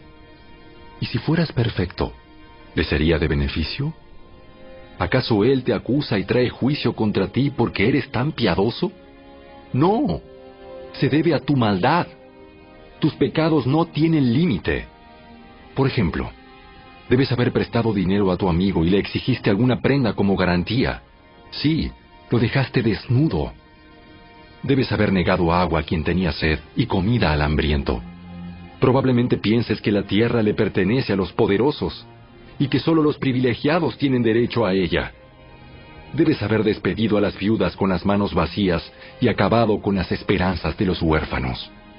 Por eso estás rodeado de trampas y tiemblas de temores repentinos. Por eso no puedes ver en la oscuridad y olas de agua te cubren. Dios es grande, más alto que los cielos, está por encima de las estrellas más lejanas. Pero tú respondes, por eso Dios no puede ver lo que hago. ¿Cómo puedes juzgar a través de las densas tinieblas? Pues densas nubes se arremolinan a su alrededor y no puede vernos. Él está allá arriba, caminando en la bóveda del cielo. ¿Seguirás en las antiguas sendas por donde anduvieron los malvados? Ellos fueron cortados en la flor de la vida, los cimientos de su vida arrasados como por un río. Pues dijeron a Dios, déjanos en paz. ¿Qué puede hacernos el Todopoderoso? Sin embargo, Él era quien llenaba sus hogares de cosas buenas, así que yo no tendré nada que ver con esa forma de pensar. Los justos se alegrarán al ver la destrucción de los malvados, y los inocentes se reirán con desprecio. Dirán, miren cómo han sido destruidos nuestros enemigos. Los últimos fueron consumidos en el fuego. Sométete a Dios y tendrás paz. Entonces te irá bien. Escucha las instrucciones de Dios y guárdalas en tu corazón. Si te vuelves al Todopoderoso, serás restaurado. Por lo tanto, limpia tu vida.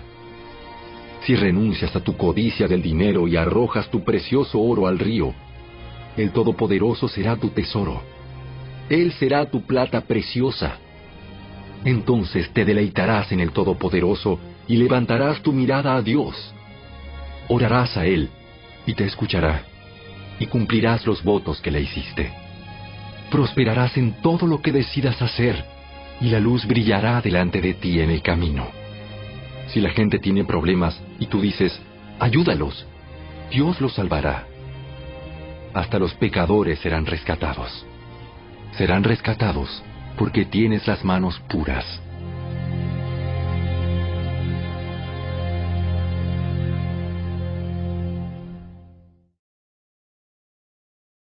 Capítulo 23 Entonces Job volvió a hablar. Hoy mi queja todavía es amarga y me esfuerzo por no gemir. Si tan solo supiera dónde encontrar a Dios, iría a su tribunal, expondría mi caso y presentaría mis argumentos. Luego escucharía su respuesta y entendería lo que me dijera. ¿Usaría su inmenso poder para discutir conmigo? No. Él me daría un juicio imparcial. Las personas sinceras pueden razonar con él, así que mi juez me absolvería para siempre. Voy hacia el oriente, pero él no está allí. Voy hacia el occidente, pero no puedo encontrarlo.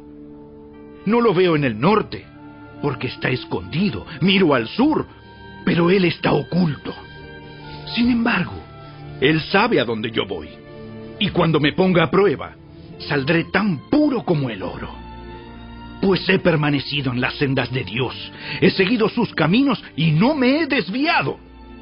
No me he apartado de sus mandatos, sino que he atesorado sus palabras, más que la comida diaria. Pero una vez que él haya tomado su decisión, ¿quién podrá hacerlo cambiar de parecer? Lo que quiere hacer, lo hace. Por lo tanto, él hará conmigo lo que tiene pensado. Él controla mi destino. Con razón estoy tan aterrado ante su presencia. Cuando lo pienso, el terror se apodera de mí.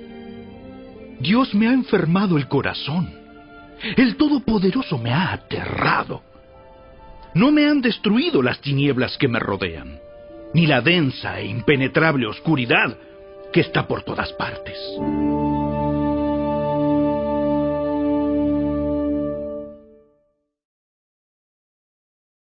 Capítulo 24 ¿Por qué el Todopoderoso no trae a juicio a los malvados? ¿Por qué los justos deben esperarlo en vano? La gente malvada roba tierras moviendo los límites de propiedad. Roba animales y los pone en sus propios campos. Los malos le quitan el burro al huérfano y a la viuda le exigen el buey como garantía por un préstamo. A los pobres los echan del camino. Los necesitados tienen que esconderse juntos para estar a salvo. Igual que los burros salvajes en los lugares desolados, los pobres pasan todo su tiempo buscando comida. Hasta en el desierto buscan alimento para sus hijos. Cosechan un campo que no es suyo y recogen las obras en los viñedos de los malvados.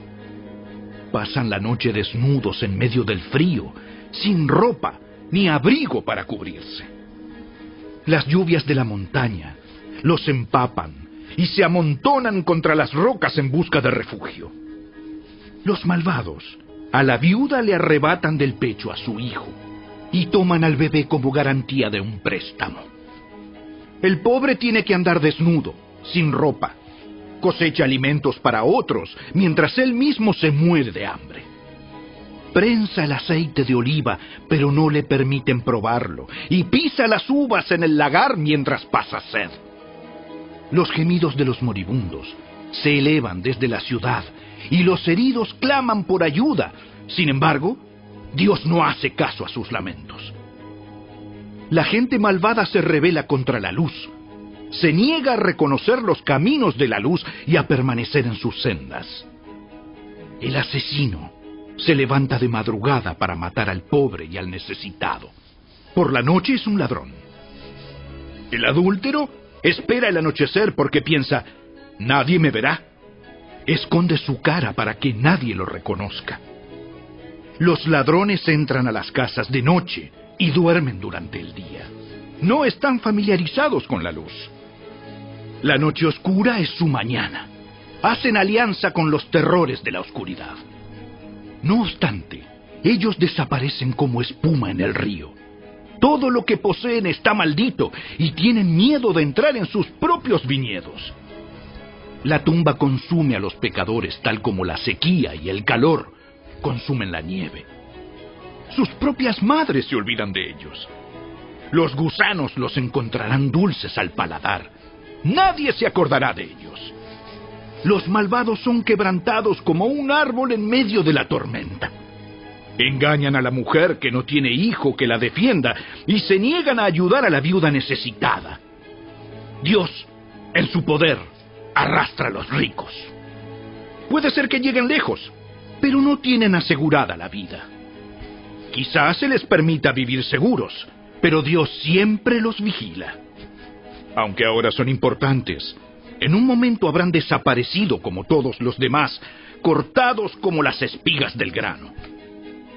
¿Puede alguien decir lo contrario? ¿Quién puede demostrar que estoy equivocado?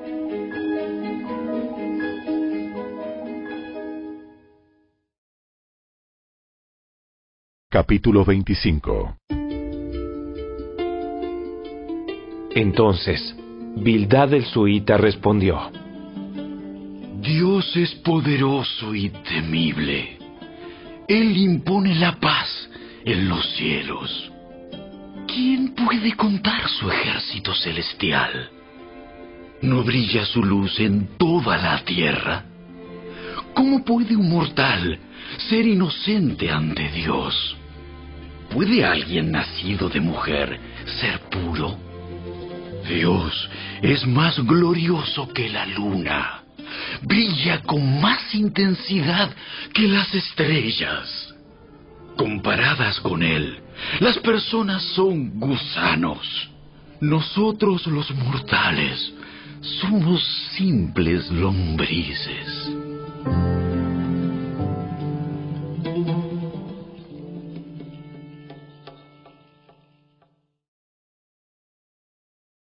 Capítulo 26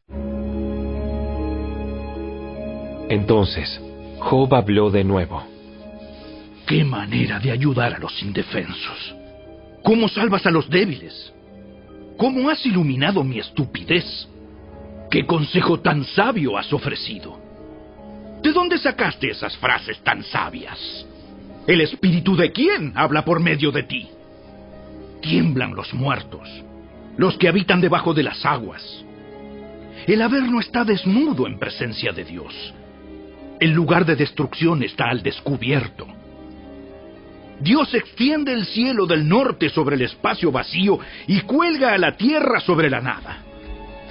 Envuelve la lluvia con sus densas nubes y las nubes no estallan con el peso. Él cubre el rostro de la luna y la envuelve con las nubes. Él creó el horizonte cuando separó las aguas. Estableció los límites entre el día y la noche.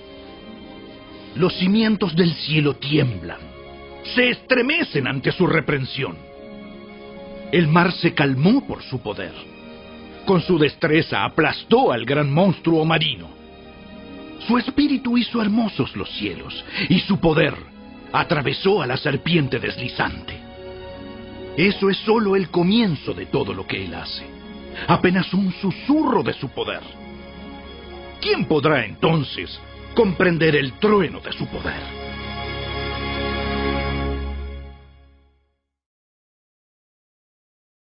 Capítulo 27 Job siguió hablando. Juro por el Dios viviente, quien me ha quitado los derechos, por el Todopoderoso, quien llenó mi alma de amargura. Mientras viva, mientras Dios me dé aliento, mis labios no pronunciarán maldad y mi lengua no hablará mentiras. Jamás admitiré que ustedes tengan la razón Defenderé mi integridad hasta la muerte. Insistiré en mi inocencia sin vacilar. Mientras viva, mi conciencia estará tranquila. Que mi enemigo sea castigado como los malvados y mi adversario como aquellos que hacen maldad. Pues, ¿qué esperanza tienen los incrédulos cuando Dios acaba con ellos y les quita la vida? ¿Escuchará Dios su clamor cuando la desgracia venga sobre ellos? pueden deleitarse en el Todopoderoso, pueden clamar a Dios cuando quieran. Yo les enseñaré acerca del poder de Dios. No esconderé nada con respecto al Todopoderoso. Aunque ustedes han visto todo esto, sin embargo, me dicen estas cosas inútiles. Esto es lo que los malvados recibirán de Dios. Esta es la herencia del Todopoderoso. Quizás tengan muchos hijos, pero sus hijos morirán en la guerra o de hambre. A los sobrevivientes los matará una plaga y ni siquiera las viudas llorarán por ellos. Tal vez la gente malvada tenga montones de dinero y amontonen mucha ropa, pero los justos usarán esa ropa y los inocentes se repartirán ese dinero. Los malvados construyen casas tan frágiles como una tela de araña, tan débiles como un refugio hecho de ramas. Los malvados se acuestan siendo ricos, pero cuando despiertan, descubren que toda su riqueza se ha esfumado. El terror los anega como una inundación y son arrastrados por las tormentas de la noche. El viento del oriente se los lleva y desaparecen, los arrasa por completo.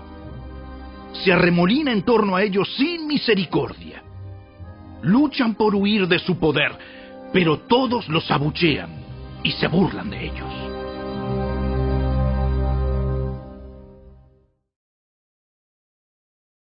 Capítulo 28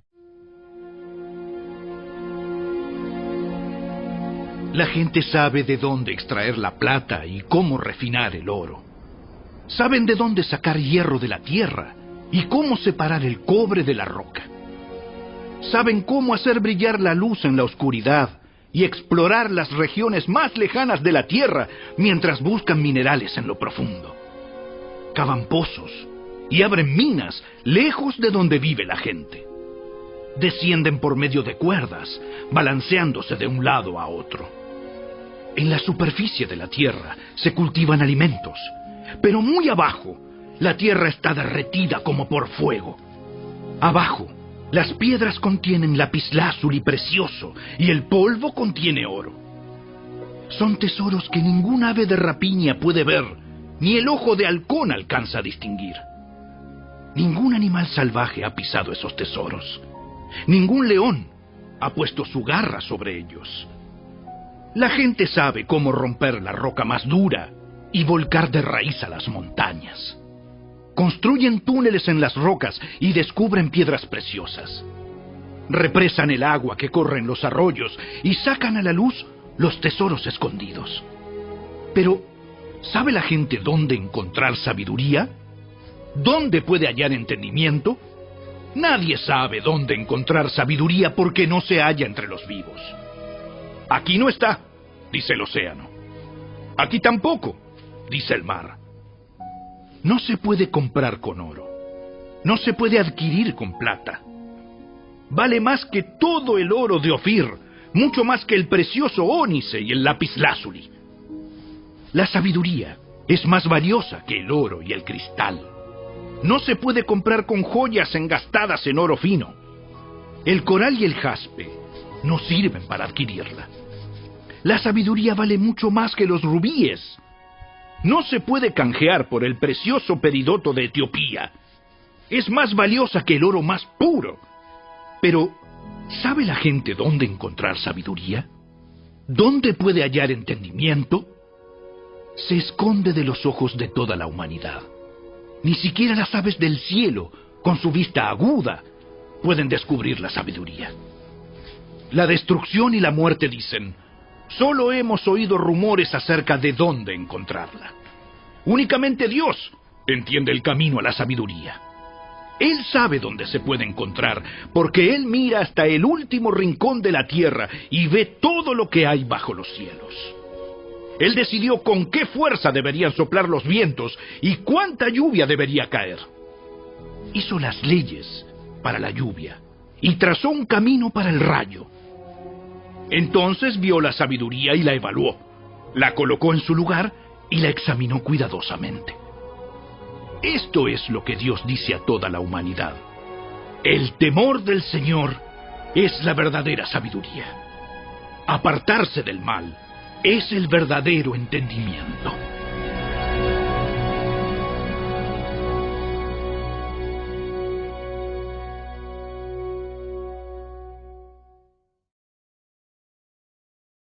Capítulo 29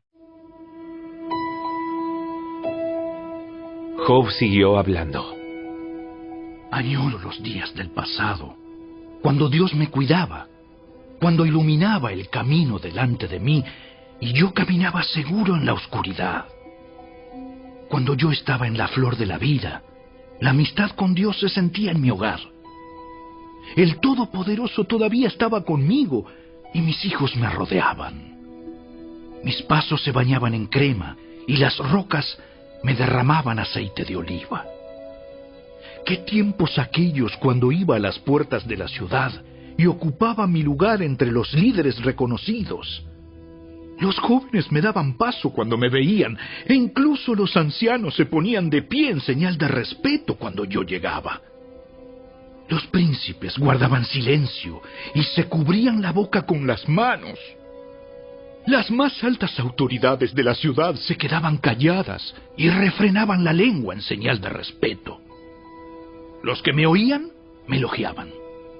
Los que me veían hablaban bien de mí, pues yo ayudaba a los pobres en su necesidad y a los huérfanos que requerían ayuda. Ayudaba a los que estaban sin esperanza y ellos me bendecían y hacía que cantara de alegría el corazón de las viudas. Siempre me comportaba con honradez. La rectitud me cubría como un manto y usaba la justicia como un turbante. Yo era los ojos de los ciegos y los pies de los cojos. Era un padre para los pobres y ayudaba a los extranjeros en necesidad. Rompía la cara de los opresores incrédulos y arrancaba a sus víctimas de entre sus dientes. Yo pensaba, ciertamente moriré rodeado de mi familia después de una larga y buena vida. Pues soy como un árbol con raíces que llega al agua, con ramas que se refrescan con el rocío. Todo el tiempo me rinden nuevos honores y mi fuerza se renueva continuamente. Todos escuchaban mis consejos. Estaban en silencio, esperando que yo hablara. Y después que hablaba, no tenían nada que agregar, porque mi consejo les satisfacía. Anhelaban mis palabras como la gente anhela la lluvia. Las bebían como la lluvia refrescante de primavera. Cuando estaban desanimados, yo les sonreía. Mi mirada de aprobación era preciosa para ellos. Como hace un jefe, yo les decía qué hacer. Vivía como un rey entre sus tropas y consolaba a los que estaban de luto.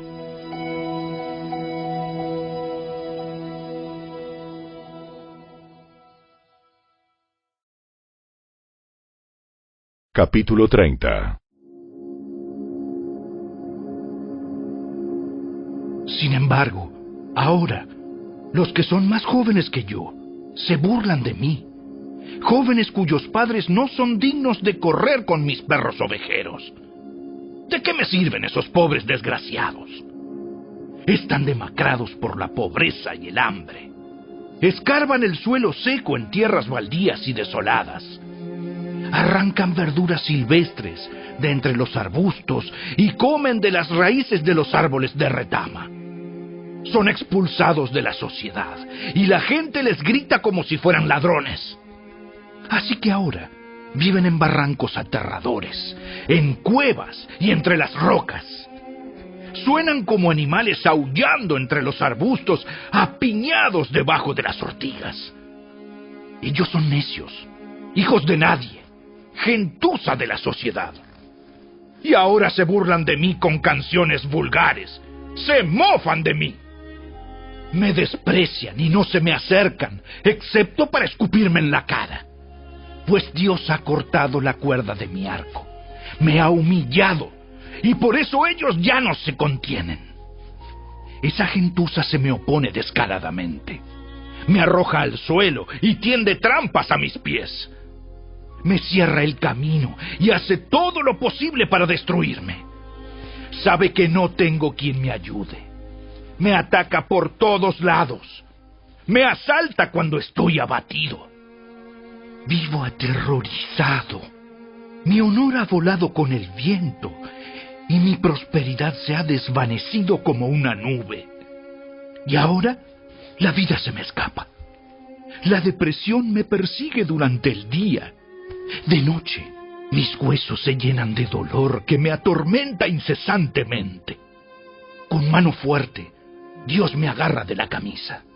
Me toma del cuello de mi abrigo. Me ha lanzado al barro. No soy más que polvo y ceniza. Clamo a ti, oh Dios, pero no respondes. Estoy delante de ti, pero ni siquiera miras. Te has vuelto cruel conmigo. Utilizas tu poder para atormentarme. Me lanzas al torbellino y me destruyes en la tormenta. Y sé que me envías a la muerte, el destino de todos los que viven. Por cierto que nadie se pondrá en contra del necesitado cuando clama por ayuda en medio de su miseria. ¿No lloraba yo por los que estaban en apuros? ¿No me lamentaba profundamente por los necesitados? Entonces busqué el bien, pero en su lugar me vino el mal. Esperaba la luz, pero cayó la oscuridad. Mi corazón está atribulado e inquieto. Me atormentan los días de sufrimiento. Camino en penumbra, sin la luz del sol. Clamo por ayuda en la plaza pública, pero me consideran hermano de los chacales y compañero de los búhos. Mi piel se ha oscurecido y mis huesos arden de fiebre. Mi arpa toca música triste y mi flauta acompaña a los que lloran.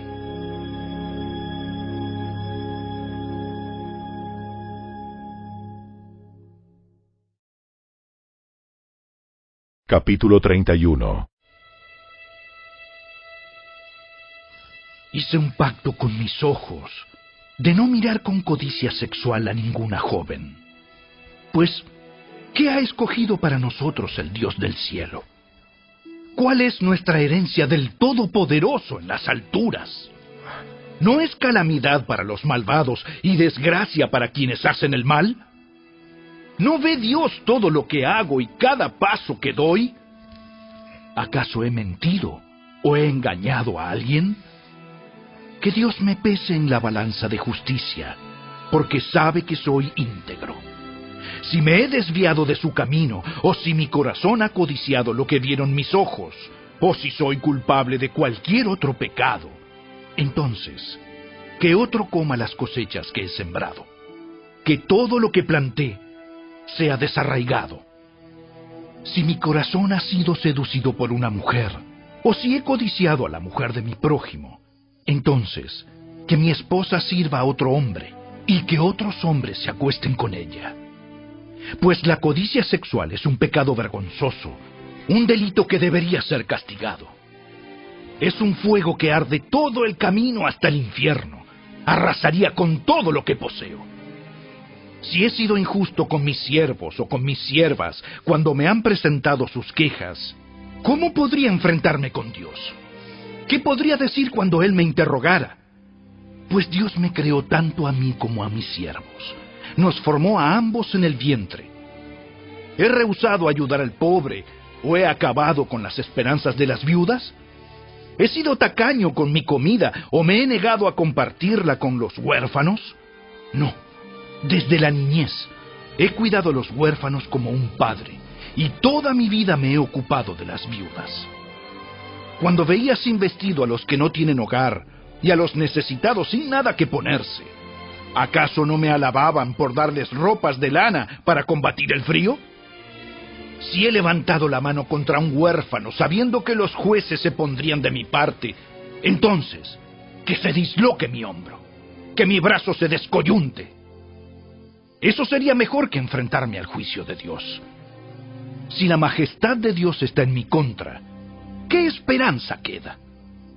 ¿He puesto mi confianza en el dinero o me he sentido seguro a causa de mi oro? ¿Me he regodeado de mi riqueza y de todo lo que poseo? ¿He mirado alguna vez al sol que brilla en los cielos o a la luna que recorre su sendero de plata y he sido seducido en lo secreto de mi corazón a lanzarles besos de adoración? Si así fuera, los jueces deberían castigarme, porque significaría que he negado al Dios del cielo. ¿Me he alegrado alguna vez cuando una calamidad ha herido a mis enemigos? ¿O me entusiasmé cuando les ha tocado sufrir? No Nunca he pecado por maldecir a nadie, ni por pedir venganza. Mis siervos nunca han dicho, Él dejó que otros pasaran hambre. Nunca he negado la entrada a un desconocido, más bien he abierto mis puertas a todos. He intentado ocultar mis pecados como hacen otros, escondiendo mi culpa en el corazón. ¿Acaso me he quedado callado y encerrado por miedo a la multitud o al desprecio de las masas? Si tan solo alguien me escuchara. Miren, voy a respaldar mi defensa con mi firma. Que el Todopoderoso me responda. Que escriba los cargos que tiene contra mí. Me enfrentaría a la acusación con orgullo y la llevaría como una corona. Pues le diría exactamente lo que he hecho. Vendría ante él como un príncipe. Si mi tierra me acusa y todos sus surcos claman juntos contra mí, o si he robado sus cosechas, o he matado a sus propietarios, entonces que en esa tierra crezcan cardos en lugar de trigo, y malezas en lugar de cebada. Aquí terminan las palabras de Job.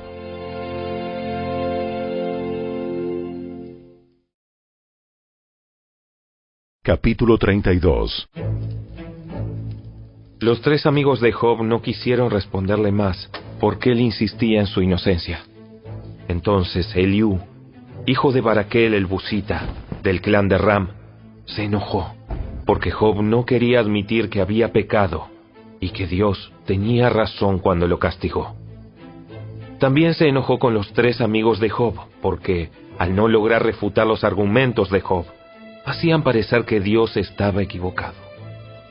Eliú había esperado que los demás hablaran con Job, porque eran mayores que él. Pero cuando vio que ellos ya no tenían respuesta, habló con enojo. Eliú, hijo de Baraquel el Busita, dijo, Yo soy joven y ustedes ancianos. Por eso me contuve de decirles lo que pienso. Me dije, los que tienen más edad deben hablar porque la sabiduría viene con los años. Sin embargo, hay un espíritu dentro de las personas, el aliento del Todopoderoso en ellas que las hace inteligentes. No siempre los ancianos son sabios. A veces las personas de edad no comprenden la justicia. Así que escúchenme y déjenme decirles lo que pienso. He esperado todo este tiempo, prestando mucha atención a sus argumentos, observando cómo buscaban a tientas las palabras. He escuchado, pero ninguno de ustedes ha logrado refutar a Job y responder a sus argumentos. Y no me digan, él es demasiado sabio para nosotros, solo Dios podrá convencerlo. Si Job hubiera estado discutiendo conmigo, yo no le respondería con la misma lógica que ustedes. Ustedes se sientan ahí desconcertados sin nada más que decir. ¿Seguiré esperando ahora que se han quedado callados? ¿Permaneceré en silencio yo también? No, sino que daré mi opinión y expresaré lo que pienso. Pues estoy lleno de palabras contenidas y el espíritu que hay en mí me obliga a hablar. Soy como un barril de vino sin respiradero, como un cuero de vino a punto de estallar. Tengo que hablar para encontrar alivio, así que déjenme dar mis respuestas. No haré favoritismos, ni intentaré adular a nadie, pues si intentara usar la adulación, pronto mi creador me destruiría.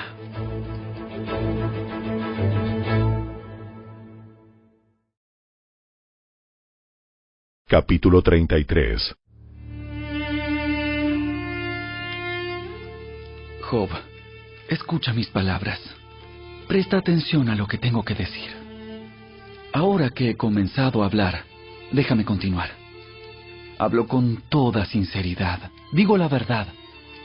El Espíritu de Dios me ha creado y el aliento del Todopoderoso me da vida. Respóndeme si puedes. Presenta tu argumento y define tu posición. Mira, tú y yo, ambos, pertenecemos a Dios. Yo también fui formado del barro. Así que no tienes que tenerme miedo. No seré duro contigo. Tú has hablado en mi presencia y he escuchado tus palabras. Dijiste, yo soy puro, no tengo pecado, soy inocente, no tengo culpa. Dios busca pleito conmigo y me considera su enemigo. Él puso mis pies en el cepo y vigila todos mis movimientos. Pero estás equivocado y te mostraré el por qué. Pues Dios es más grande que todo ser humano. Así que, ¿por qué presentas cargos contra Él? ¿Por qué dices que no responde a las quejas de la gente? Pues Dios habla una y otra vez aunque la gente no lo reconozca. Habla en sueños, en visiones nocturnas, cuando el sueño profundo cae sobre las personas mientras están acostadas. Susurra a sus oídos y las aterroriza con advertencias. Él hace que se aparten de sus malas acciones. No las deja caer en el orgullo. Él las protege de la tumba, de cruzar el río de la muerte.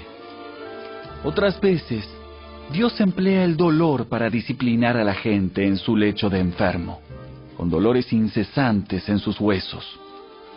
Ellos pierden el apetito, no desean ni la comida más deliciosa. Su carne se consume y son puro hueso. Están a las puertas de la muerte. Los ángeles de la muerte los esperan. Pero si aparece un ángel del cielo un mensajero especial para interceder por una persona y para declarar que es recta. Él le tendrá compasión y dirá, sálvalo de la tumba, porque he encontrado un rescate por su vida. Entonces su cuerpo se volverá tan sano como el de un niño fuerte y juvenil otra vez. Cuando él ore a Dios, será aceptado, y Dios lo recibirá con alegría y lo restaurará a una relación correcta. Declarará a sus amigos, pequé y torcí la verdad, pero no valió la pena. Dios me rescató de la tumba y ahora mi vida está llena de luz. Así es, Dios actúa de esa forma, una y otra vez por las personas. Él las rescata de la tumba para que disfruten de la luz de la vida. Toma nota, Job. Escúchame, porque tengo más para decir. Sin embargo, si tienes algo que decir, adelante, habla, porque deseo verte justificado. Pero si no, entonces escúchame. Guarda silencio y te enseñaré sabiduría.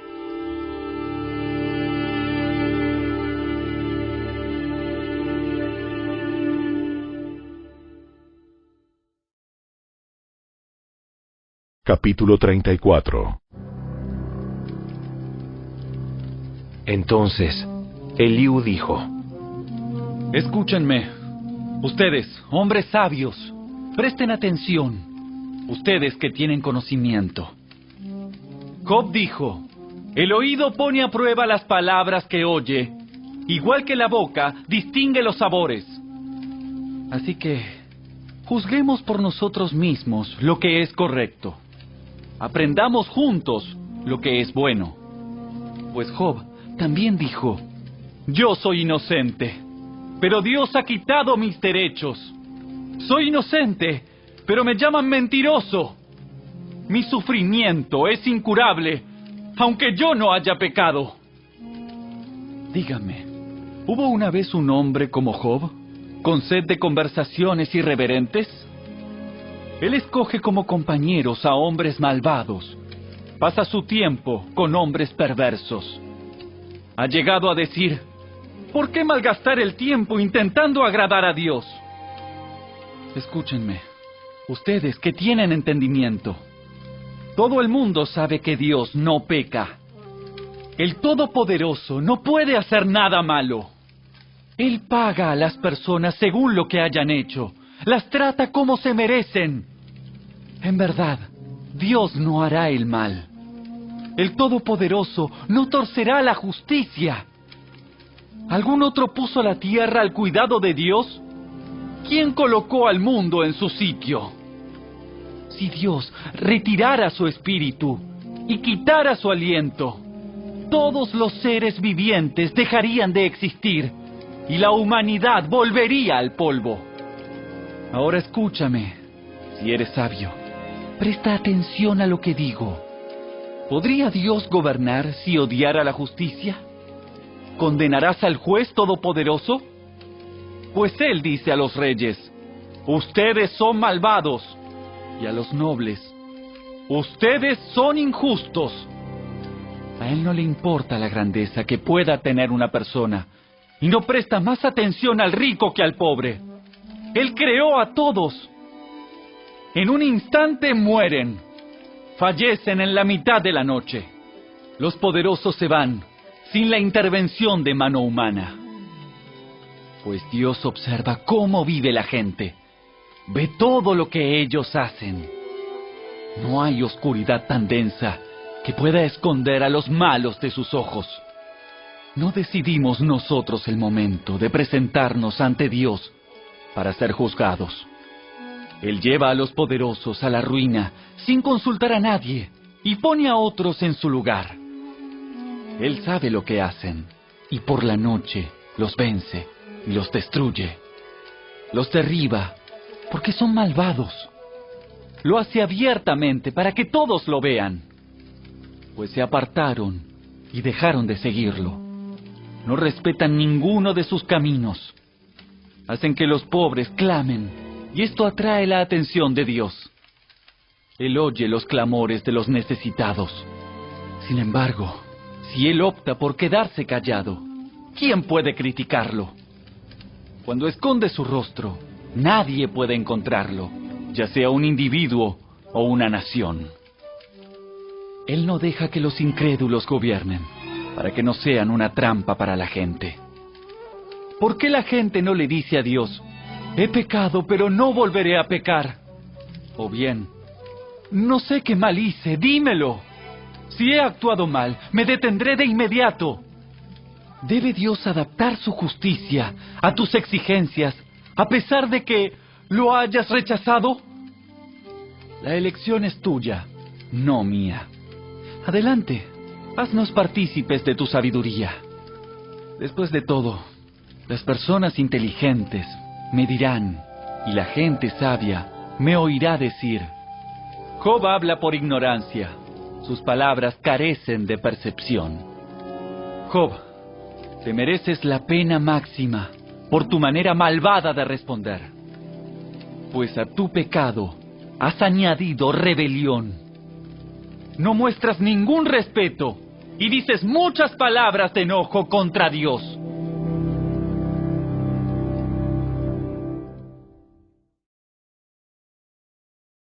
Capítulo 35 Entonces Eliú dijo, ¿Te parece correcto que afirmes, soy justo delante de Dios? También te preguntas, ¿y yo qué gano? ¿Mm? ¿De qué sirve vivir una vida recta? Yo te contestaré, y a todos tus amigos también. Levanta tus ojos a los cielos y mira las nubes en lo alto. Si pecas, ¿en qué afecta eso a Dios? Incluso si pecas una y otra vez, ¿qué efecto tendrá sobre Él? Si eres bueno, ¿es algún gran regalo para Él? ¿Qué podrías darle tú? No, tus pecados afectan únicamente a personas como tú, y tus buenas acciones afectan solo a seres humanos. La gente clama al ser oprimida, gime bajo el peso de los poderosos. Sin embargo, no preguntan, ¿dónde está Dios, mi creador, el que da canciones en la noche? ¿Dónde está el que nos hace más inteligentes que los animales y más sabios que las aves de los cielos? Cuando claman, Dios no les responde a causa de la soberbia de ellos. Pero es un error decir que Dios no escucha, que al Todopoderoso no le importa. Tú dices que no puedes verlo. Sin embargo, si esperas, te hará justicia. Dices que Dios no responde con enojo a los pecadores y que no le importa mucho la perversidad. Pero Job, hablas tonterías. Has hablado como un necio.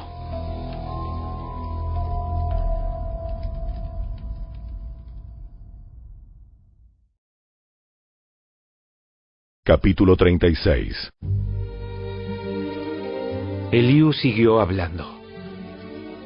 Déjame seguir y te mostraré la verdad, porque no he terminado de defender a Dios. Presentaré argumentos profundos a favor de la justicia de mi Creador. Estoy diciendo solamente la verdad, porque soy un hombre de gran conocimiento. Dios es poderoso, pero no desprecia a nadie. Él es poderoso tanto en fuerza como en entendimiento. No deja con vida a los malvados, pero hace justicia a los afligidos. Nunca quita los ojos de los inocentes, sino que los pone en tronos en compañía de reyes y los exalta para siempre.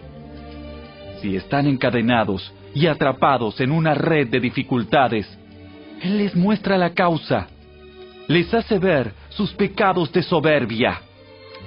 Él capta su atención y ordena que se aparten de la maldad. Si escuchan y obedecen a Dios, serán bendecidos con prosperidad por el resto de su vida. Todos sus años serán agradables, pero si se niegan a escucharlo, cruzarán el río de la muerte. Morirán por falta de entendimiento. Los incrédulos están llenos de resentimiento. Aun cuando Dios los castiga, se niegan a pedirle auxilio. Mueren en plena juventud, después de haber malgastado la vida en inmoralidad. Pero por medio del sufrimiento, Él rescata a los que sufren pues capta su atención mediante la adversidad. Job, Dios está alejándote del peligro y te lleva a un lugar libre de angustia. Está poniendo en tu mesa la mejor comida, pero te obsesiona saber si los incrédulos serán juzgados. No te preocupes, el juicio y la justicia prevalecerán. Ten cuidado, o la riqueza podrá seducirte. No dejes que el soborno te haga pecar. ¿Podrá toda tu riqueza o podrán todos tus grandes esfuerzos protegerte de la angustia? No desees el amparo de la noche, porque allí es cuando la gente será destruida. Mantente en guardia. Apártate de lo malo, porque Dios envió este sufrimiento para protegerte de una vida de maldad. Mira, Dios es todopoderoso. ¿Quién es un maestro como Él? Nadie puede indicarle lo que tiene que hacer, ni decirle, has hecho mal. En cambio, glorifica tú sus obras poderosas, entonando canciones de alabanza. Todo el mundo ha visto estas cosas, aunque solo desde lejos. Mira, Dios es más grande de lo que podemos comprender. Sus años no se pueden contar. Él hace subir el vapor de agua y luego lo destila en lluvia. La lluvia se derrama desde las nubes y todos se benefician. ¿Quién puede comprender el despliegue de las nubes y el trueno que retumba desde los cielos? Mira cómo Dios extiende el relámpago a su alrededor e ilumina las profundidades del mar. Por medio de esos actos poderosos, Él nutre a la gente, dándole comida en abundancia. Él llena sus manos de rayos y lanza cada uno a su objetivo. El trueno declara su presencia. La tormenta anuncia su enojo indignado.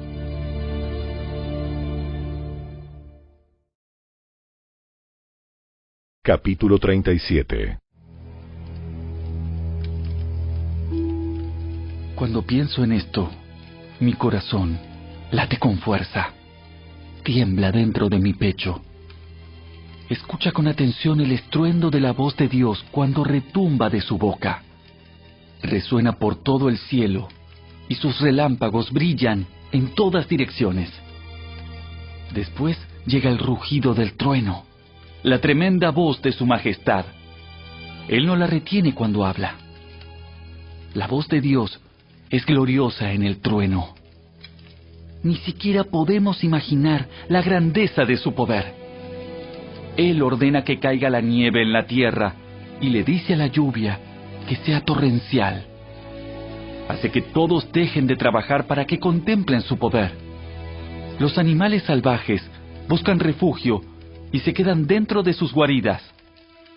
El viento tormentoso sale de su cámara y los vientos impetuosos traen el frío. El aliento de Dios envía el hielo y congela grandes extensiones de agua. Él carga las nubes de humedad y después salen relámpagos brillantes. Las nubes se agitan bajo su mando y hacen por toda la tierra lo que Él ordena. Él hace que estas cosas sucedan para castigar a las personas o para mostrarles su amor inagotable. Job, presta atención a esto. Detente y considera los maravillosos milagros de Dios. ¿Sabes cómo Dios controla la tormenta y hace que los relámpagos salgan de las nubes?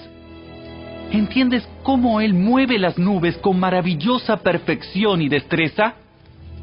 Cuando te sofocas de calor dentro de tus ropas y el viento del sur pierde su fuerza y todo se calma, Él hace que los cielos reflejen el calor como un espejo de bronce. ¿Puedes tú hacer eso? Entonces, enséñanos qué decirle a Dios. Somos demasiado ignorantes para presentar nuestros propios argumentos. ¿Se debe avisar a Dios que quiero hablar? ¿Puede una persona hablar cuando está confundida? No podemos mirar al sol, porque brilla con fuerza en el cielo cuando el viento se lleva las nubes. También el esplendor dorado proviene del monte de Dios. Él está vestido de deslumbrante esplendor. No nos podemos imaginar la potencia del Todopoderoso, pero aunque Él es justo y recto, no nos destruye. Por eso, en todas partes, la gente le teme. Todos los sabios le muestran reverencia.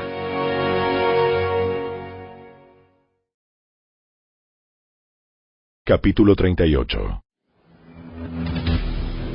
Entonces, el Señor respondió a Job desde el torbellino. ¿Quién es este que pone en duda mi sabiduría con palabras tan ignorantes? Prepárate, muestra tu hombría, porque tengo algunas preguntas para ti y tendrás que contestarlas. ¿Dónde estabas tú cuando puse los cimientos de la tierra? Dímelo, ya que sabes tanto. ¿Quién decidió sus dimensiones y extendió la cinta de medir? ¿Qué sostiene sus cimientos y quién puso su piedra principal? Mientras las estrellas de la mañana cantaban a coro y todos los ángeles gritaban de alegría. ¿Quién contuvo el mar dentro de sus límites cuando brotó del vientre y cuando lo vestí de nubes y lo envolví en densa oscuridad? Pues lo encerré detrás de portones con rejas y puse límite a sus orillas. Dije, de aquí no pasarás, aquí se detendrán tus orgullosas olas. ¿Alguna vez has ordenado que aparezca la mañana o has causado que el amanecer se levante por el oriente? Has hecho que la luz del día se extienda hasta los confines de la tierra para poner fin a la perversidad de la noche. A medida que la luz se aproxima, la tierra va tomando forma como el barro bajo un sello, se viste de brillantes colores. La luz molesta a los malvados y detiene el brazo que se levanta para hacer violencia. ¿Has explorado las fuentes donde nacen los mares? ¿Has recorrido sus profundidades? ¿Sabes dónde se encuentran las puertas de la muerte? ¿Has visto las puertas de la absoluta penumbra? ¿Tienes idea de la magnitud de la tierra? Dímelo, si es que lo sabes. ¿De dónde viene la luz y a dónde va la oscuridad? ¿Puedes llevar a cada una a su hogar? ¿Sabes cómo llegar allí? Pero claro que ya conoces todo esto, pues naciste antes de que todo fuera creado y tienes muchísima experiencia. ¿Has visitado los depósitos de la nieve o has visto dónde se guarda el granizo? Los he reservado como armas para el tiempo de angustia, para el día de la batalla y de la guerra. ¿Dónde está el camino hacia la fuente de luz? ¿Dónde está el hogar del viento del oriente? ¿Quién creó un canal para los torrentes de lluvia? ¿Quién trazó el sendero del relámpago? ¿Quién hace caer la lluvia en tierra árida, en el desierto donde nadie vive? ¿Quién envía la lluvia para saciar la tierra seca y hace que brote la hierba tierna? ¿Tiene padre la lluvia? ¿Quién da a luz el rocío? ¿Quién es la madre del hielo? ¿Quién da a luz la escarcha que viene del cielo? Pues el agua se convierte en hielo, duro como la roca, y la superficie del agua se congela. ¿Puedes tú guiar el movimiento de las estrellas y atar el grupo de las Pléyades o aflojar las cuerdas de Orión? ¿Puedes dirigir las constelaciones a través de las estaciones del año o guiar a la osa con sus cachorros a través del cielo? ¿Conoces las leyes del universo? ¿Puedes usarlas para regular la tierra? ¿Puedes gritar a las nubes y hacer que llueva? ¿Puedes hacer que aparezca el relámpago y que caiga hacia donde lo dirijas? ¿Quién da la intuición al corazón y el instinto a la mente? ¿Quién es lo suficientemente sabio para contar las nubes? ¿Quién puede inclinar los cántaros de los cielos cuando la tierra reseca está árida y el suelo convertido en terrones? Puedes acechar la presa para la leona y saciar el hambre de los cachorros cuando están tendidos en sus guaridas o se agazapan en los matorrales. ¿Quién da comida a los cuervos cuando sus crías claman a Dios y andan errantes con hambre?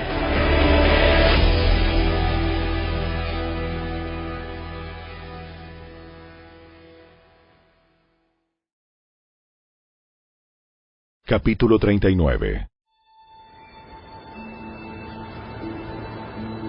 ¿Sabes cuándo dan a luz las cabras salvajes? ¿Has visto nacer a los ciervos en su ambiente natural? ¿Sabes cuántos meses llevan a las crías en su vientre? ¿Eres consciente del momento de parto? Se agachan para dar a luz y tener sus crías. Estas crecen en campo abierto y luego se van del hogar para no regresar. ¿Quién le da libertad al burro salvaje? ¿Quién desató sus cuerdas? Yo lo puse en el desierto. Su hogar es la tierra baldía. Detesta el ruido de la ciudad y no tiene arriero que le grite. Las montañas son su pastizal, donde busca cada brisna de hierba. ¿Acaso aceptará el buey salvaje ser domado? ¿Pasará la noche en tu establo? Puedes enganchar un buey salvaje a un arado. ¿Acaso arará un campo para ti? Teniendo en cuenta su fuerza, ¿podrás confiar en él?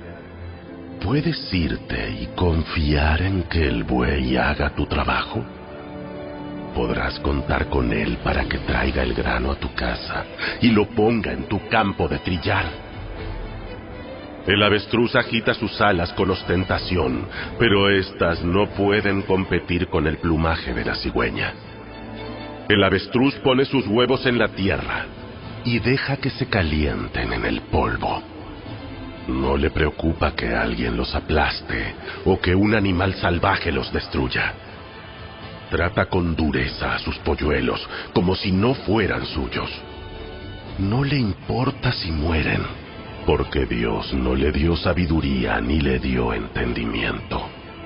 Pero siempre que se levanta para correr, le gana al jinete con el caballo más veloz. ¿Diste la fuerza al caballo o adornaste su cuello con largas crines? ¿Le diste la capacidad de saltar como una langosta? Su majestuoso resoplido es aterrador. Patea la tierra y se alegra de su fuerza cuando se lanza a la batalla. Se ríe del miedo y no tiene temor. No huye de la espada. Se oye el sonido de las flechas golpeándolo y brillan las lanzas y las jabalinas. Patea el suelo con furia y se lanza a la batalla cuando suena el cuerno de carnero. Resopla al sonido del cuerno. Percibe la batalla a lo lejos. Se estremece bajo las órdenes del capitán y el ruido de la batalla. ¿Es tu sabiduría la que hace que el halcón alce vuelo y extienda sus alas hacia el sur? ¿Es por tu mandato que el águila se eleva y hace su nido en las cumbres?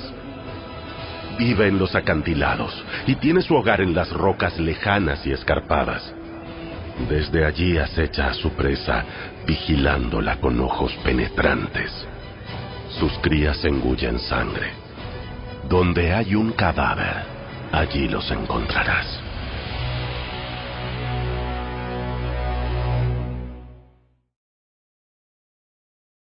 Capítulo 40 Entonces, el Señor le dijo a Job, ¿Todavía quieres discutir con el Todopoderoso? Tú criticas a Dios, pero ¿tienes las respuestas? Entonces, Job respondió al Señor. No soy nada. ¿Cómo podría yo encontrar las respuestas? Me taparé la boca con la mano. Ya hablé demasiado. No tengo más nada que decir. Luego, el Señor respondió a Job desde el torbellino. Prepárate, muestra tu hombría, porque tengo algunas preguntas para ti y tendrás que contestarlas. ¿Pondrás en duda mi justicia y me condenarás solamente para probar que tienes razón? ¿Acaso eres tan fuerte como Dios? ¿Puede tronar tu voz como la suya? Bien, vístete de tu gloria y esplendor, de tu honor y majestad. Da rienda suelta a tu enojo. Deja que se derrame contra los orgullosos. Humíllalos con una mirada. Pisa a los malvados allí donde están. Entiérralos en el polvo. Enciérralos en el mundo de los muertos. Entonces, hasta yo te elogiaría, porque tu propia fuerza te podría salvar. Echa un vistazo al Behemoth, a quien hice al igual que a ti. Come hierba como un buey. Mira qué fuertes son sus lomos y los músculos de su vientre. Su rabo es tan fuerte como un cedro. Los tendones de sus muslos se entrelazan. Sus huesos son tubos de bronce. Sus extremidades son barras de hierro. Es un excelente ejemplo de la obra de Dios y solo su creador puede amenazarlo. Las montañas le ofrecen su mejor alimento, donde juegan los animales salvajes. Se tiende bajo los lotos, donde los juncos del pantano lo esconden. Las plantas de loto le dan sombra entre los sauces junto al arroyo. El río tempestuoso no le molesta, ni le preocupa cuando el creciente Jordán se arremolina a su alrededor. Nadie puede sorprenderlo con la guardia baja, ni ponerle un aro en la nariz para llevárselo.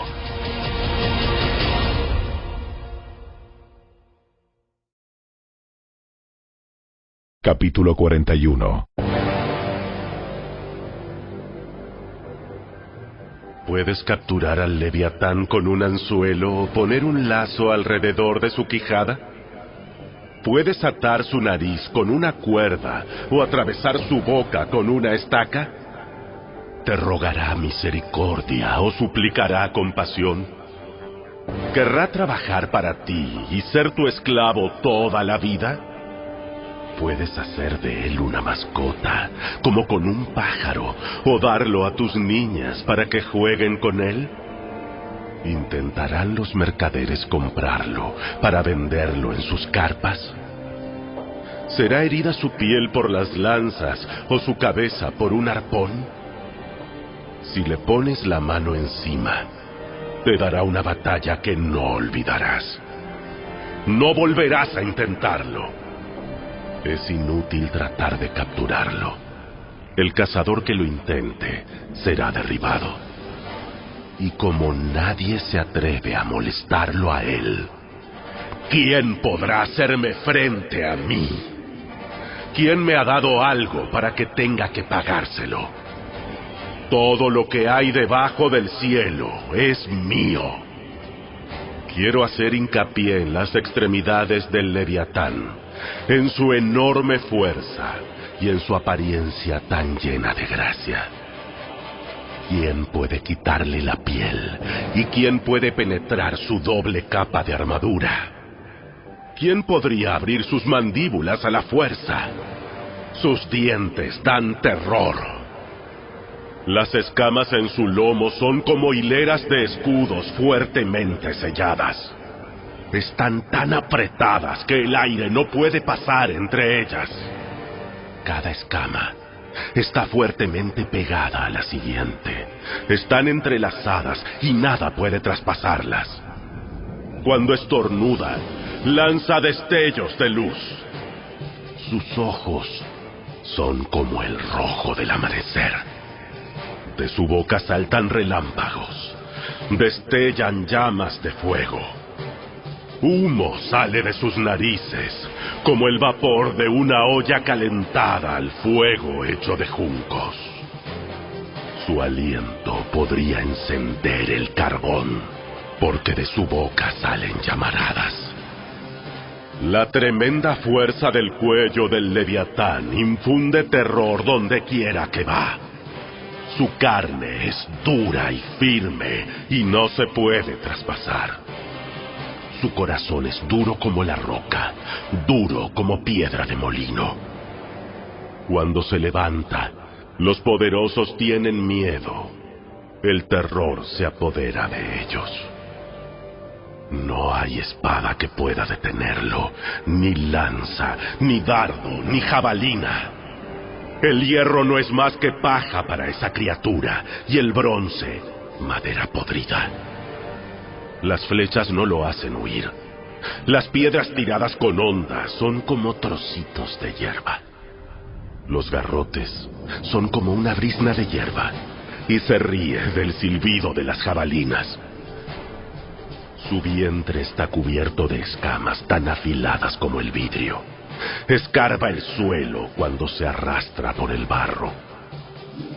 El leviatán hace hervir el agua con su sacudimiento, agita las profundidades como una olla de ungüento. Deja en su estela agua reluciente que hace que el mar parezca blanco. En la tierra es sin igual. Ninguna otra criatura es tan intrépida. De todas las criaturas, es la más orgullosa. Es el rey de las bestias.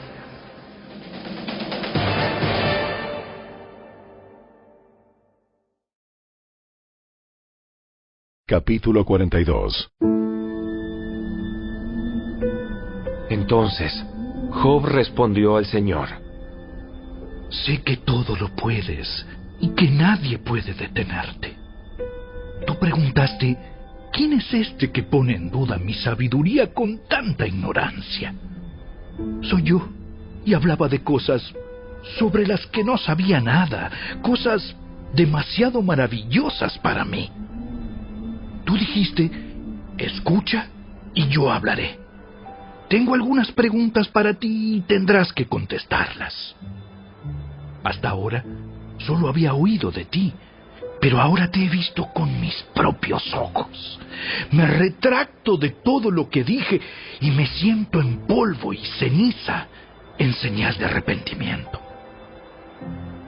Después de que el Señor terminó de hablar con Job, le dijo a Elifaz el temanita, Estoy enojado contigo y con tus dos amigos, porque no hablaron con exactitud acerca de mí, como lo hizo mi siervo Job. Así que tomen siete toros y siete carneros, vayan a mi siervo Job y ofrezcan una ofrenda quemada por ustedes mismos. Mi siervo Job orará, y yo aceptaré la oración a favor de ustedes. No los trataré como se merecen, a pesar de no haber hablado de mí con exactitud, como lo hizo mi siervo Job. Así que Elifaz el temanita, Bildad el suita y Sofar el naamatita hicieron lo que el Señor les mandó, y el Señor aceptó la oración de Job. Cuando Job oró por sus amigos, el Señor le restauró su bienestar. Es más, el Señor le dio el doble de lo que antes tenía. Entonces todos sus hermanos, hermanas y anteriores amigos vinieron y festejaron con él en su casa. Lo consolaron y lo alentaron por todas las pruebas que el Señor había enviado en su contra, y cada uno de ellos le regaló dinero y un anillo de oro. Así que el Señor bendijo a Job en la segunda mitad de su vida, aún más que al principio, pues ahora tenía catorce mil ovejas, seis mil camellos, mil yuntas de bueyes y mil burras. Además, dio a Job otros siete hijos y tres hijas. Llamó a su primera hija Gemima, a la segunda Cesia y a la tercera Kerenapuk. En toda la tierra no había mujeres tan bellas como las hijas de Job, y su padre les dejó una herencia en su testamento junto con sus hermanos. Después de esto, Job vivió 140 años y pudo ver a cuatro generaciones de sus hijos y nietos. Luego murió siendo muy anciano, después de vivir una vida larga y plena.